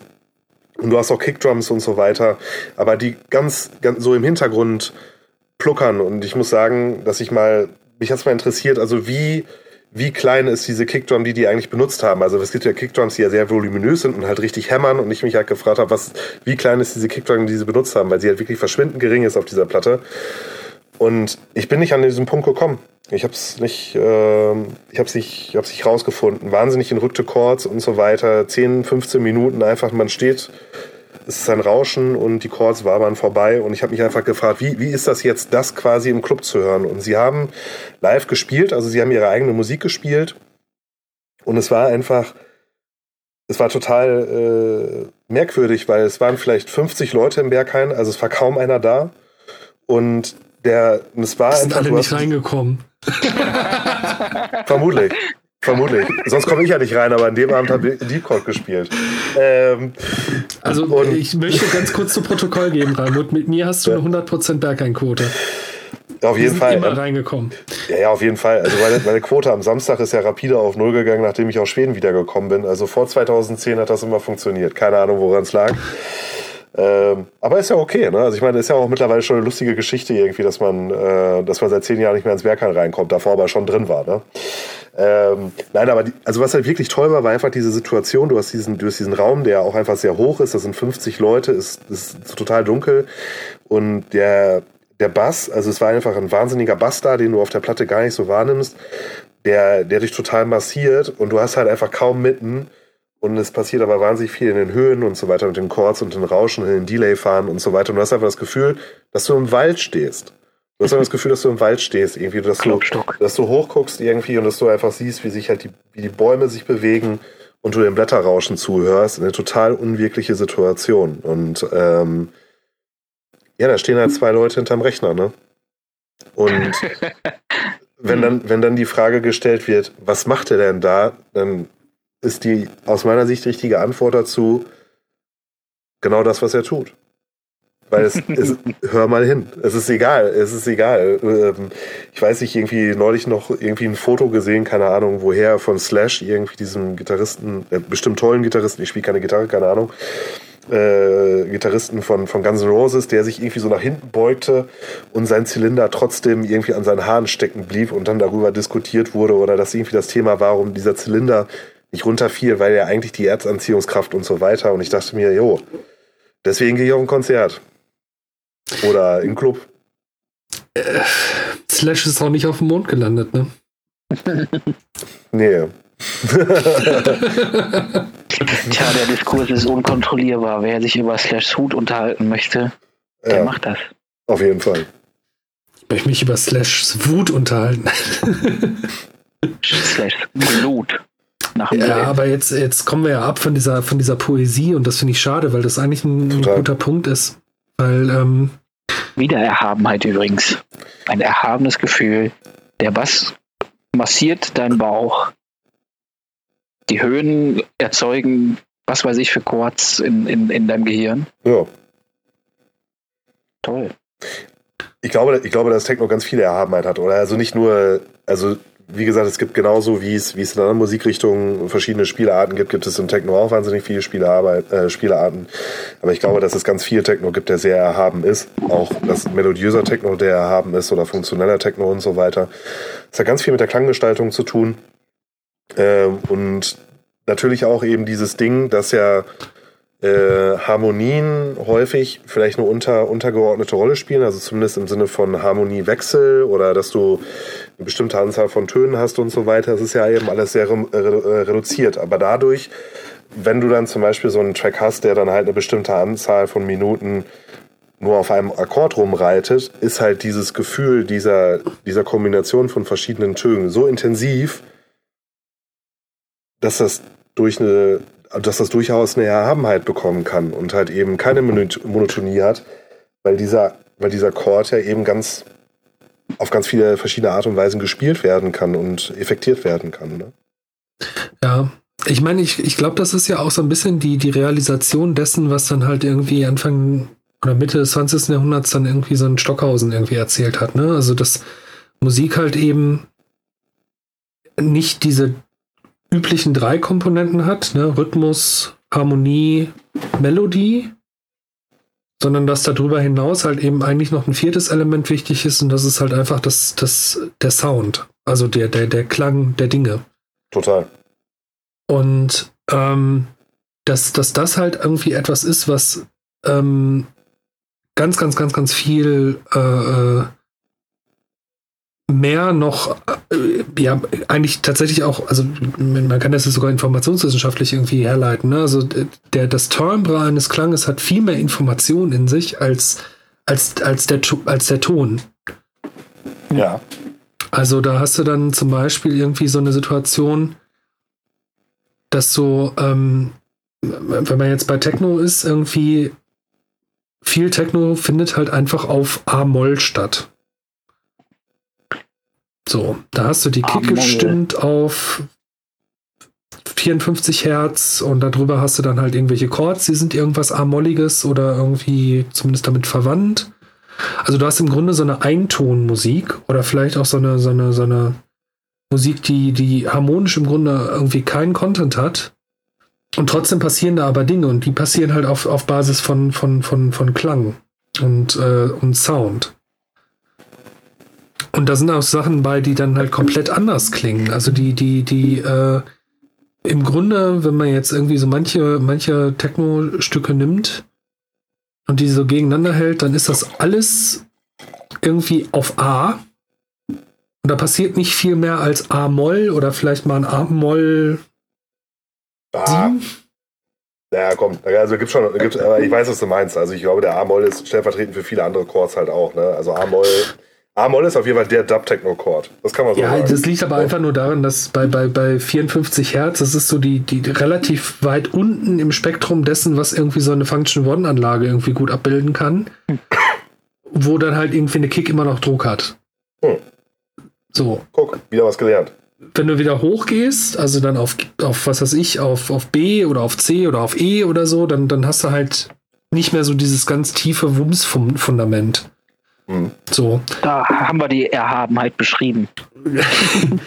die Erhabenheit liegt dann halt tatsächlich irgendwo anders. Also ich glaube, die liegt tatsächlich daran, dass das ähm, am Ende ja dann doch irgendwie Musik eine Zeitmusik äh, oder Techno wie alle Musik eine Zeitmusik ist oder eine Zeitkunst ist, die dann halt eben durch die Entwicklung und durch die Veränderungen und ähm, dann vielleicht nicht die harmonischen, den harmonischen Puls, sondern dann am Ende durch den durch den timbralen Puls irgendwie bestimmt ist ähm, durch Regelmäßigkeit des Taktes. Macht auch vieles möglich. Also das habe ich ja beim letzten Mal schon gesagt. Das mhm. Geile an Techno ist, du hast halt irgendwie eine, einen Vertrag, den musst du erfüllen. Das ist irgendwie der durchgehende Beat. Ja. Und darüber kannst du machen, was du willst, Sounddesign technisch. Es gab ja diese, es gibt ja diese Demo von 2004 oder 2005, die Feiern heißt. Also einfach nur feiern und das ist eigentlich eine total äh, einfache, ist einfach eine Interviewsequenz, wo verschiedene Leute interviewt werden. Also zum Beispiel auch Ricardo Villalobos und Luciano und so weiter. Also und viele andere Leute, André Galuzzi und so, und aber auch andere Aktivisten sozusagen dieser der, der Szene. Und am Ende ist es, glaube ich, Ewan Pearson, der interviewt wird, was das, was oder gefragt wird, was ist das Spezielle an Berlin? Und er sagt, Berlin ist so extrem, dass die Leute einfach nicht nach Hause gehen. Und wenn am Ende die Musik aus ist, du brauchst eigentlich nur noch jemanden, der mit einem, mit einem Kochlöffel und einem Kochtopf irgendwie den Takt vorgibt.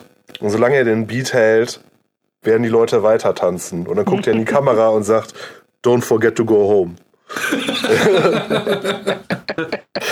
Wie schön. Und das ist, äh, das ist aber halt auch wieder das, das Ding irgendwie dieser, ähm, ich glaube, der Musik, also natürlich, also was ja nicht nur die Musik ist, sondern ja auch das, das, das Feiern dann, also was Rainer, äh, Rainer Götz ja auch irgendwie beschreibt und so weiter. Also dieser der Zustand im Club und natürlich ist ja auch immer die Sache so, hey, da kommt natürlich auch gleich immer das, das Thema der äh, Selbstvergiftung dazu. Ne? Aber ich glaube, dass das, dass das Thema ähm, der, der Selbstvergiftung halt irgendwie auf, auch, auch bei ganz vielen anderen Musikrichtungen passiert. Dass also im Jazz gibt es ganz viele Leute, die heroinabhängig waren und daran gestorben sind wer sagt mir, dass das Publikum nicht unbedingt heroinabhängig war? Ähm, genauso ist es halt eben, also man stellt sich mal äh, Rockkonzert ohne Bierausschank vor und so weiter. Ne? Also ich glaube, ähm, Au kennt, ihr, kennt ihr diesen alten Witz? Sorry, ich will dich nicht, oder? Aber kennt ja, ihr diesen alten Witz? Wenn Computerspiele unser Leben beeinflussen würden, dann würden wir in dunklen Räumen zu monotoner Musik Pillen fressen. Mhm.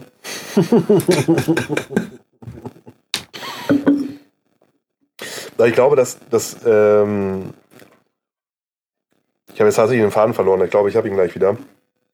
Ähm, ich glaube, dass es ein Teil, dass es ein Teil von allem ist. Also ich glaube, dass wenn, wenn irgendwo sich jemand ausdrückt, dann ist wahrscheinlich immer irgendwie ein Gläschen oder was weiß ich, irgendwie irgendwas anderes in der Nähe und so weiter. Und ich glaube, das kann man auch ganz einfach so sagen, weil das ja beim Techno so ein, einfach ein sehr offensichtliches Thema ist, wo ich es halt nie konsumiert habe.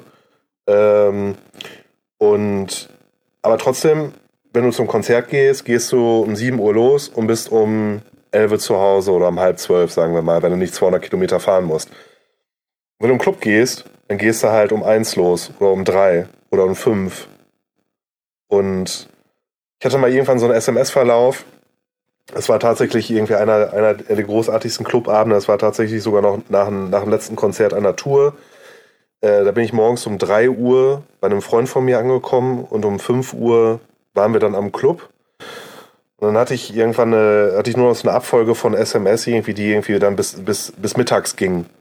Und, ähm, und das ist alles so entrückt. weil es einfach, weil das natürlich auch dein, dein Körper reagiert natürlich auch anders auf Tageszeichen und so weiter.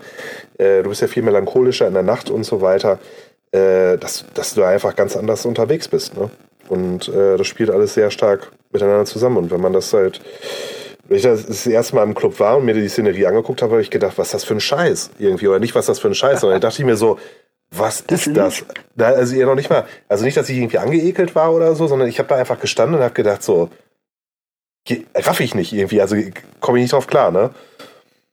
Und das, was ich gemerkt habe, irgendwie, dass, dass, dass, das, dass das eine ganz starke Wirkung hat, ist, dass ich montags direkt geguckt habe, okay, wo ist am nächsten Wochenende eine Party und wer spielt da? Obwohl ich noch nicht so wirklich wusste, welche Namen zirkulieren da jetzt und so weiter, ne? Und das hat auf jeden Fall eine Wirkung irgendwie. Das kann man auf jeden Fall sagen, ob man es mag oder nicht, aber es berührt einen. Das kann man sagen.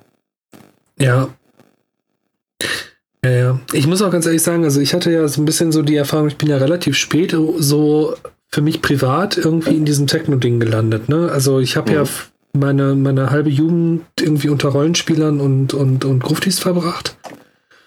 Bin dann erst so mit 19, 18, 19 dann irgendwie auf diesen, auf diesen Techno-Trip gekommen, weil ich halt bis dahin, wie viele, die vielleicht jetzt auch aus, aus anderen Szenen kommen und irgendwie eigentlich lieber Punkmusik hören oder so, dachte halt so, ja, dieses Techno-Ding, das ist halt so diese Feierei, die man irgendwie von irgendwelchen äh, Love Parades kennt. So. Hm. Ja, und es ist auch keine richtige Musik, das ist ja alles nur Computer.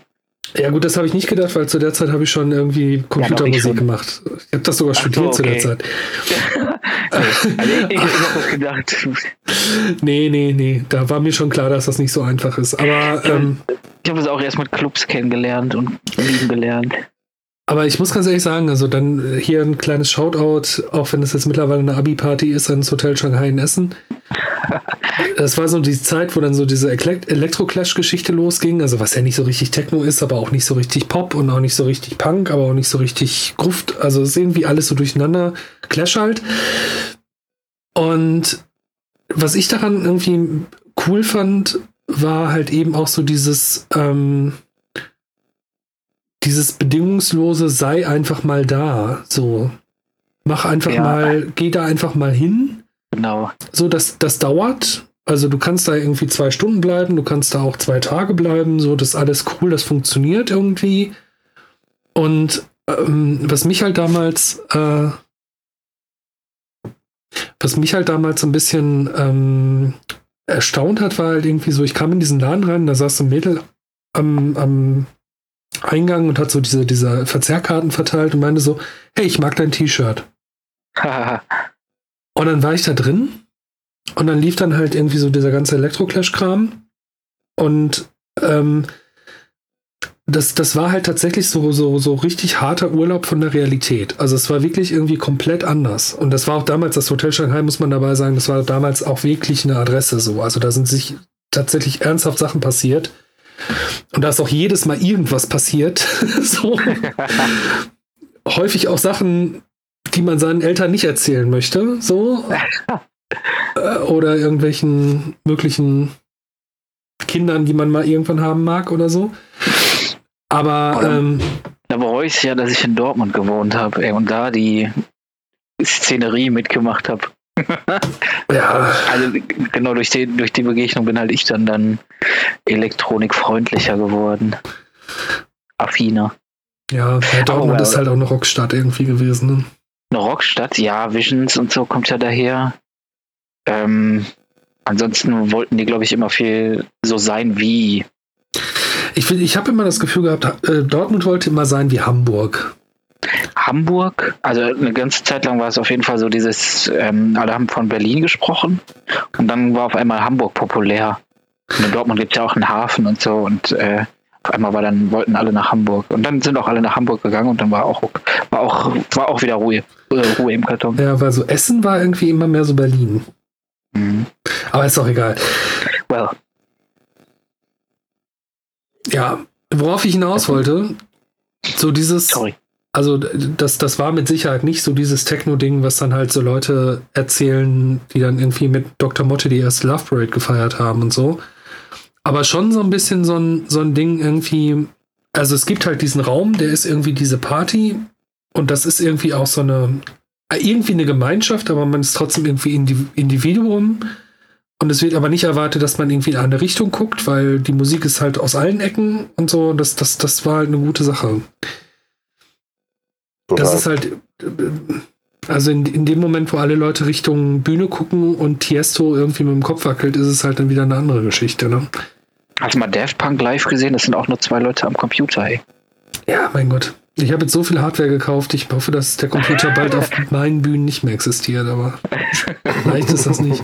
Ich habe genug, genug Konzerte gespielt, wo, wo bei mir irgendwie ein leuchtender Apfel vor der Nase war und Leute sich gefragt haben, ob ich gerade meine E-Mails check oder Konzert spiele oder. ICQ. ICQ. ICQ, sehr, sehr schön, ja. Die ganze Zeit am Chatten was, hier, was mir jetzt gerade so einfällt, ist, ähm, dass ja am Anfang, am Anfang hat, äh, hatten wir irgendwie diesen, diesen Punkt, den hatte ich ja irgendwie, äh, irgendwie so rein, reingespielt oder ja auch diskutiert, dass die, ähm, dass ja gerade quasi die Clubs zu sind und dass wir, dass ja quasi eigentlich Techno immer weiter sozusagen jetzt, oder jetzt die Frage einfach im Raum steht, was passiert jetzt gerade mit Techno, wo die Clubs zu sind. Und ähm, eigentlich haben wir jetzt die immer wieder darüber gesprochen, was eigentlich im Club passiert. Das ist eigentlich ziemlich interessant, ja. Also man kann doch feststellen, dass es eine, also ich glaube schon, dass man feststellen kann, dass es ein essentieller Bestandteil dieser Musik ist, ähm, ohne, ohne Frage. Ähm, kann man ja trotzdem vorstellen, dass, die, dass diese Zeit gerade die Lautstärke der Musik wahrscheinlich ein bisschen runterregulieren wird.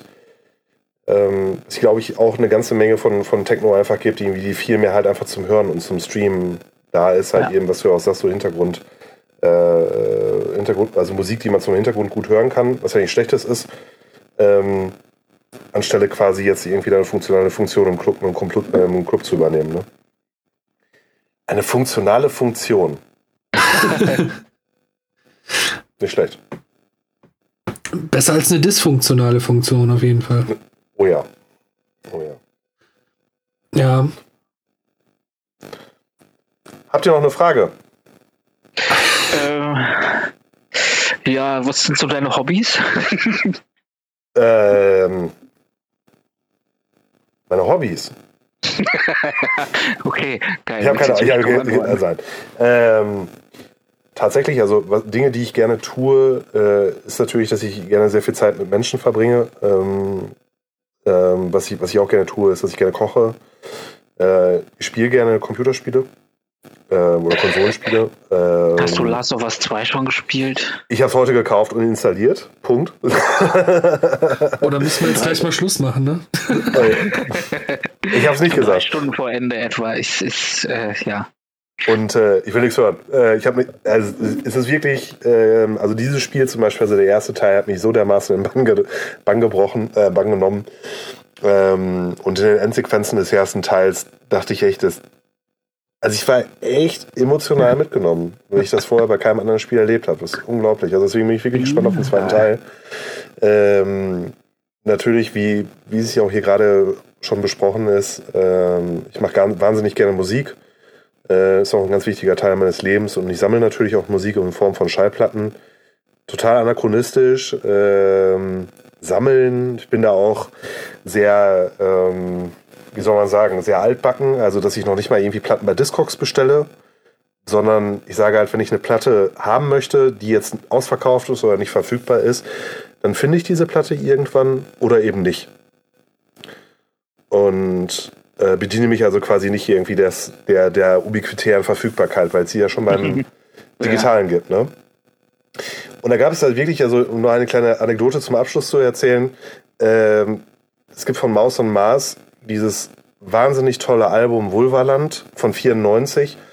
Und ich meine, ich habe ähm, Aus und Maß jetzt schon diverse Jahre nicht mehr gehört, aber ich kann mich halt an eine Zeit erinnern, zum Beispiel um die, ähm, ich weiß ja schon gar nicht mehr, wie sie heißt. Also es war halt eben sehr konzeptionell und sehr verfrickelt und so weiter und sehr viele kleine Klangschichten und so weiter übereinander gelegt wurden. Und die Vulvaland ist quasi so ein waberndes Acid, Techno, Dub, Experiment, Ambient-Ding. Und ich habe immer diese Platte gesucht. Ich habe mich sogar erst am Anfang gefragt, gibt es die überhaupt auf Vinyl? Und ich bin dann auf einer Plattenbörse gewesen und gehe so durch diesen, durch diesen Plattenkoffer. Ähm, und irgendwann war diese Platte da drin, ziehe diese Platte raus und stelle fest, selbst das Vinyl ist noch nicht mal aus der, quasi aus dem Inlay rausgezogen worden. Was man ja merkt, weil es ja diesen, diesen Strom, also quasi diese Spannung gibt, wenn man es halt rauszieht das erste Mal. Ne? Und ich habe die Platte dem, dem Verkäufer gegeben, sage halt, ich will die gerne haben und die ist ja sogar noch neu. Und er will ansetzen und quasi das Vinyl aus dem Inlay rausziehen. Und wie, wie ein Reflex in einer Affenlaut steht so, nein! ich habe diese Platte gekauft zu einem unschlagbaren Preis. Also das kam noch oben drauf. Es ist wirklich, ist keine Kratzer, nichts, noch nicht mal am Artwork, gar nichts. Und sie steht jetzt bei mir im Schrank. Aber ich freue mich darüber so unglaublich, dass ich diese Platte Wie gefunden schön. habe. Ja. Wie schön. Ich male gerne. Leider in letzter Zeit nicht so häufig, aber ich male gerne. Rakel gerne, eher gesagt. Ähm, was ich durch meine Mutter äh, äh, kennengelernt habe. Und das Interessante ist tatsächlich, dass wir festgestellt haben, dass die Art und Weise, wie sie ihre Bilder malt, der Art und Weise, wie ich meine Musik mache, ziemlich ähnelt. Vom, vom Arbeitsprozess her. Das sind Dinge, die ich gerne tue. Ja? Cool. Also es war eigentlich als erst als Witzfrage gemeint, aber dann hat es mich auch wirklich interessiert und ich wow. dann doch. ja, der Gedächtnisapparat, wie er funktioniert.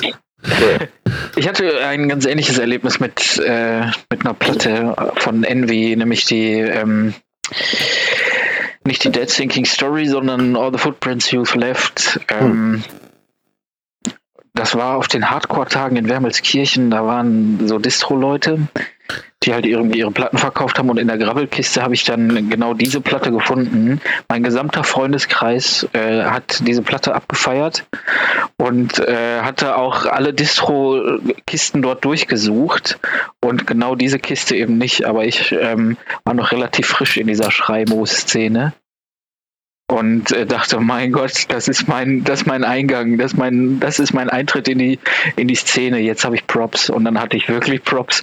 Also erst waren alle ein bisschen böse, weil genau ich die gefunden habe, die ja gerade mal seit einem halben Jahr Schrei-Emo gehört hat und alle, wir waren natürlich cooler.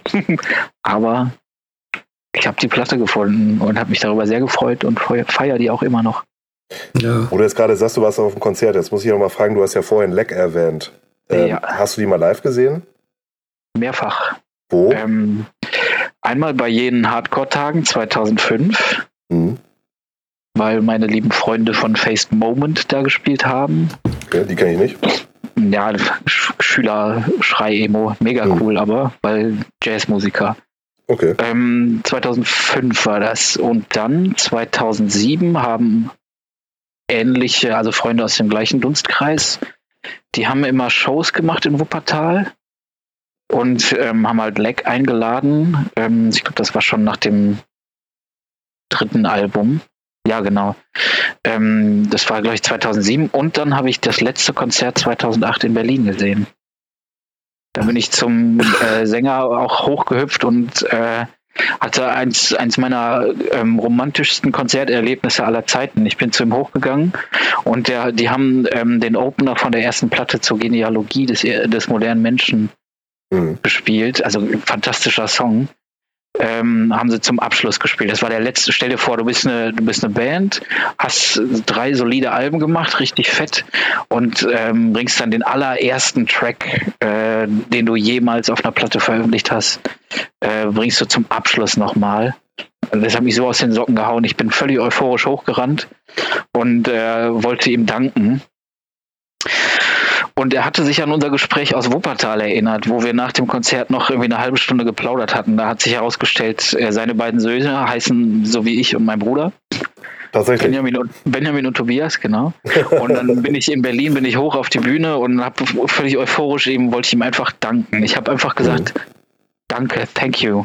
Mhm. For everything, habe ich gesagt. Und er guckt mich an und, und, nimmt mich fest in den Arm. Und ich, ich habe irgendwie noch völlig freudtrunken, habe ich ihm dann noch gesagt, do you remember uh, me? Um, my name is Benjamin and Tobias und so weiter. Dann habe ich ihm das nochmal erklärt und er, ja klar und sowas. Das war so schön. Toll. Es ist auch einfach schon zwölf Jahre her, ey. Krass, leck. Geile Band. Tatsächlich. Ja, aber ähm, Jetzt sind wir bei, einem, bei meinen Erzählungen von in diesem Podcast angelangt. Ja, ich erzähle auch genug. Und Raimund ja, erzählt gut. ein bisschen was. Das, dafür ist dieser Podcast da. Wir haben hier viel, viel Aber wir haben ja einen Gast. Ach du, weißt du. Aber nun, liebe Leute, wir quatschen seit anderthalb Stunden. Das ist wunderschön. Ähm, aber in meinen Augen hat auch das Schönste mal ein Ende. oh, da, da, du, du trägst uns gerade raus. Spielst, spielst, spielst du uns hier gerade Somewhere Over the Rainbow? Genau, wir haben ja Somewhere Over the Rainbow, uh, Looking for Freedom, so sieht's aus. aber, aber das Licht ist schon an, ne? das Licht ist schon an. das Licht ist schon an. Ja, man muss dabei erklären, Somewhere Over the Rainbow war das einzige Stück, was, was äh, Hagen Räther bei diesem ge genialen Abend, über den wir hier auch mal berichtet haben, Ach, stimmt. Ähm, der hat irgendwie, weiß nicht, dreieinhalb Stunden oder so Programm gemacht, sitzend neben einem Flügel und er hat am Ende genau einmal Klavier gespielt und zwar Somewhere Over the Rainbow. habt ihr live, jetzt muss ich doch noch mal kurz fragen, habt ihr live gesehen? Ja, ja in, Essen. Essen der Lichtburg. Alter, weil er hat, der hat letztes Jahr tatsächlich in Flensburg gespielt und äh, ich wohne ja quasi im Einzugsbereich von Flensburg mittlerweile mhm. und ich bin nicht hingefahren. Ah. ah, mach das mal. Es ist wirklich gut. Ja, du fühlst dich danach wie der schlechteste Mensch der Welt, weil der haut auf alle drauf. Ja. Der macht das aber, also das, der macht das wie Serdar Somunchu, er brüllt nur nicht so viel. Serdar Somunchu diffamiert auch jeden Menschen auf der Welt und jeder fühlt sich schlecht danach. Aber Hagen Rether macht das ein bisschen eloquenter. Total. Kann man gucken. Gut. Okay, aber lass uns das ruhig auch in der Runde mal wiederholen, weil das war doch sehr, sehr schön. Das ist doch ja schon eine Wiederholung. ja, aber auch ja, so, dass wir es veröffentlichen am Ende. Wenn die, nicht, wenn die, Aufnahme wieder nicht geklappt hat, äh, wegen Stromausfall, dann genau. ist das sowieso. der ewige Podcast, der wird immer wieder genau. aufgezeichnet oder auch nicht. Schön. Genau. Also La, la Polar. Pot por Pot. Genau. Der Cast des Pots. Ja, gerne. Ähm, bitte wieder. Also vielen Dank für die Einladung. Auf jeden Fall. Vielen lieben Dank. Und äh, ja, wenn ich das noch so reinstreuen darf, also wie gesagt, Van Bonn, überall Bandcamp, Spotify. Man muss diese Plattform ja doch bewerben. Schaut ja, man muss, man muss ja auch deine Remix-Platte noch mal kurz ansprechen. Ja, genau. Ach, jetzt dann doch okay. Also doch, nee, doch noch einer. Komm jetzt hier und klickt auf Subscribe und hier auf diese kleine Glocke, damit ihr auch immer nee. wieder irgendwie lassen, notifiziert lassen werdet. Genau. Lass, lass, lass Like da. Irgendwie Kommentare schön unten runter schreiben bitte und ähm, ne, sonst irgendwie gebt Liebe, so teilt das bitte auf Facebook und auf Instagram und auf also MySpace äh, und auf, auf, auf Friendster und Knuddels überall so. Meine also ich glaube, wir ernst 543000207. Also ich glaube, wir ernst hier viel rauskommt. Vielleicht, vielleicht, vielleicht, vielleicht unterhalten wir uns, der, also falls ich nochmal wieder eingeladen werden sollte, dann können wir uns das nächste Mal einfach über Horst Seehofer unterhalten. Also ich glaube, dann passiert auf jeden Fall irgendwas in Kommentarspalten.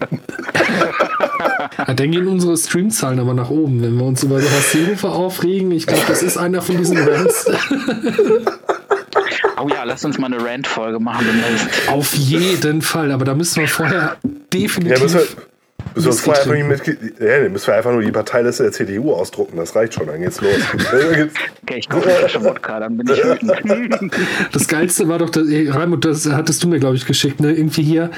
Äh, Philipp Amthor ist ein Lobbyist und Teilzeitpolitiker. Ja, genau. Teilzeitpolitiker ist wunderschön. ähm, ja, tatsächlich. Nee, aber du hast jetzt eine Remix-Platte genau, Remix Und die ist auch für genau, uns weg, deswegen richtig. dürfen wir Werbung machen. Genau, die Story geht so. Ich habe vor vier Jahren mein Debütalbum als Künstler von Bonn rausgebracht. Äh, das, das Album hieß Control, äh, weil ich glaube, dass das Wort Control oder Kontrolle natürlich äh, ein starker Begriff ist, der ganz viele verschiedene Facetten hat. Ähm, Kontrolle über das eigene Leben und natürlich irgendwie auch Verlust der Kontrolle, vielleicht durch ähm, eigene, eigenes Handeln, aber vielleicht auch durch äußer für, äh, außenstehende Einflüsse, wie jetzt zum Beispiel diese äh, Corona-Pandemie, dem ganzen Leid, was damit einhergeht, natürlich auch den ganzen anderen Krankheiten und, äh, und Zuständen, die auf der Erde natürlich auch passieren, zeitgleich noch verstärkend hinzu. Aber es ist natürlich jetzt gerade dieser Fokus auf diese Sache so passiert, dass natürlich auch noch alle zu Hause saßen. Also nicht alle, aber ein Teil der Bevölkerung Und äh, ich immer diesen Wunsch hatte oder immer die Idee hatte, quasi einen Remix oder eine zweite Version dieses Albums zu veröffentlichen und ich dann hingegangen bin einfach gesagt habe, okay, das ist jetzt dieser Moment, in dem ich die Kontrolle abgebe dieses Albums und ich quasi die, äh, die Stems, also die Parts, äh, die Sounds dieses Albums quasi online stelle und über meine äh, mir positiv algorithmentechnisch gestimmten Facebook, Instagram und äh, sonstigen Kanäle quasi an die interessierten Leute. Schicke einfach Poste und sage, Leute, hier sind die Sounds. Wenn ihr Bock habt, einen Remix zu machen, macht einen Remix. Und falls ich Remixe bekomme, dann werde ich einen Release machen auf meinem kleinen Label von Bon Records, ähm, digital. Und ähm, der Profit wird an Doctors Without Borders gespendet werden. Ich habe tatsächlich ähm, 50 Remixe bekommen, fast 50 Remixe bekommen. Also ich hätte niemals gedacht, dass ich so viele bekäme war total überwältigt.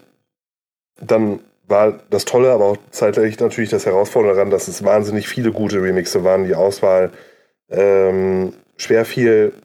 Trotzdem und gerade dessen sind es dann tatsächlich der 17 Remixe geworden, die jetzt aus Vinyl, äh, auf, auf, auf die Veröffentlichung kommen. Von ganz vielen tollen Künstlern, von denen man schon gehört hat und von denen man noch nicht gehört hat. Vielleicht teilweise ähm, ganz viele tolle Interpretationen meiner Musik, wo man auch häufig gar nicht hört, dass es meine Tracks sind. Und genau, und äh, 3. Juli kommt es raus. Wie gesagt, es ist eine Charity Compilation. Es hat einfach dazu beigetragen, dass Leute kreativ sein konnten in der Zeit, in der man zu Hause saß. Und ähm, ist ganz tolle Musik. Auf genau. jeden Fall eine tolle Aktion. Ich, ich muss auch ganz ehrlich sagen, äh, dass das, das Album, ich habe da ja noch eine persönliche Geschichte zu, also zum originalen Album Control. Ich habe nämlich damals meine, also die Endphase meiner Bachelorarbeit, als ich, als ich meinen ersten Studienabschluss gemacht habe. Und auch den einzigen bisher. äh, das war meine Hintergrundmusik. Tatsächlich. Ja, also du, du bist Kommt schuld daran, dass ich einen, einen universitären Abschluss habe. Entschuldigung. Ja, ne, halt eben der Selbstkon äh, was die Selbstkontrolle verlieren, ne, man wird halt und so weiter, ne, weißt, wie es. Genau, Kontrolle erlangen, Kontrolle verlieren. Genau. Und ähm, wir sehen uns auf jeden Fall gerne wieder in dieser Konstellation. Vielen lieben Dank. Das kann ich nur zurückgeben. Es war wieder mal, auch beim zweiten Mal war es schön. Es war ein ganz anderes Gespräch. Das letzte war total tief in Musik und, und dem jetzt haben wir uns total. viel über Politik unterhalten und über das Internet. Aber, ja, aber, nicht, aber nicht nur, nicht nur. Ne? Also wir ja. haben ja, also, also aus meiner Sicht haben wir die Kurve gekriegt ein bisschen von allem da.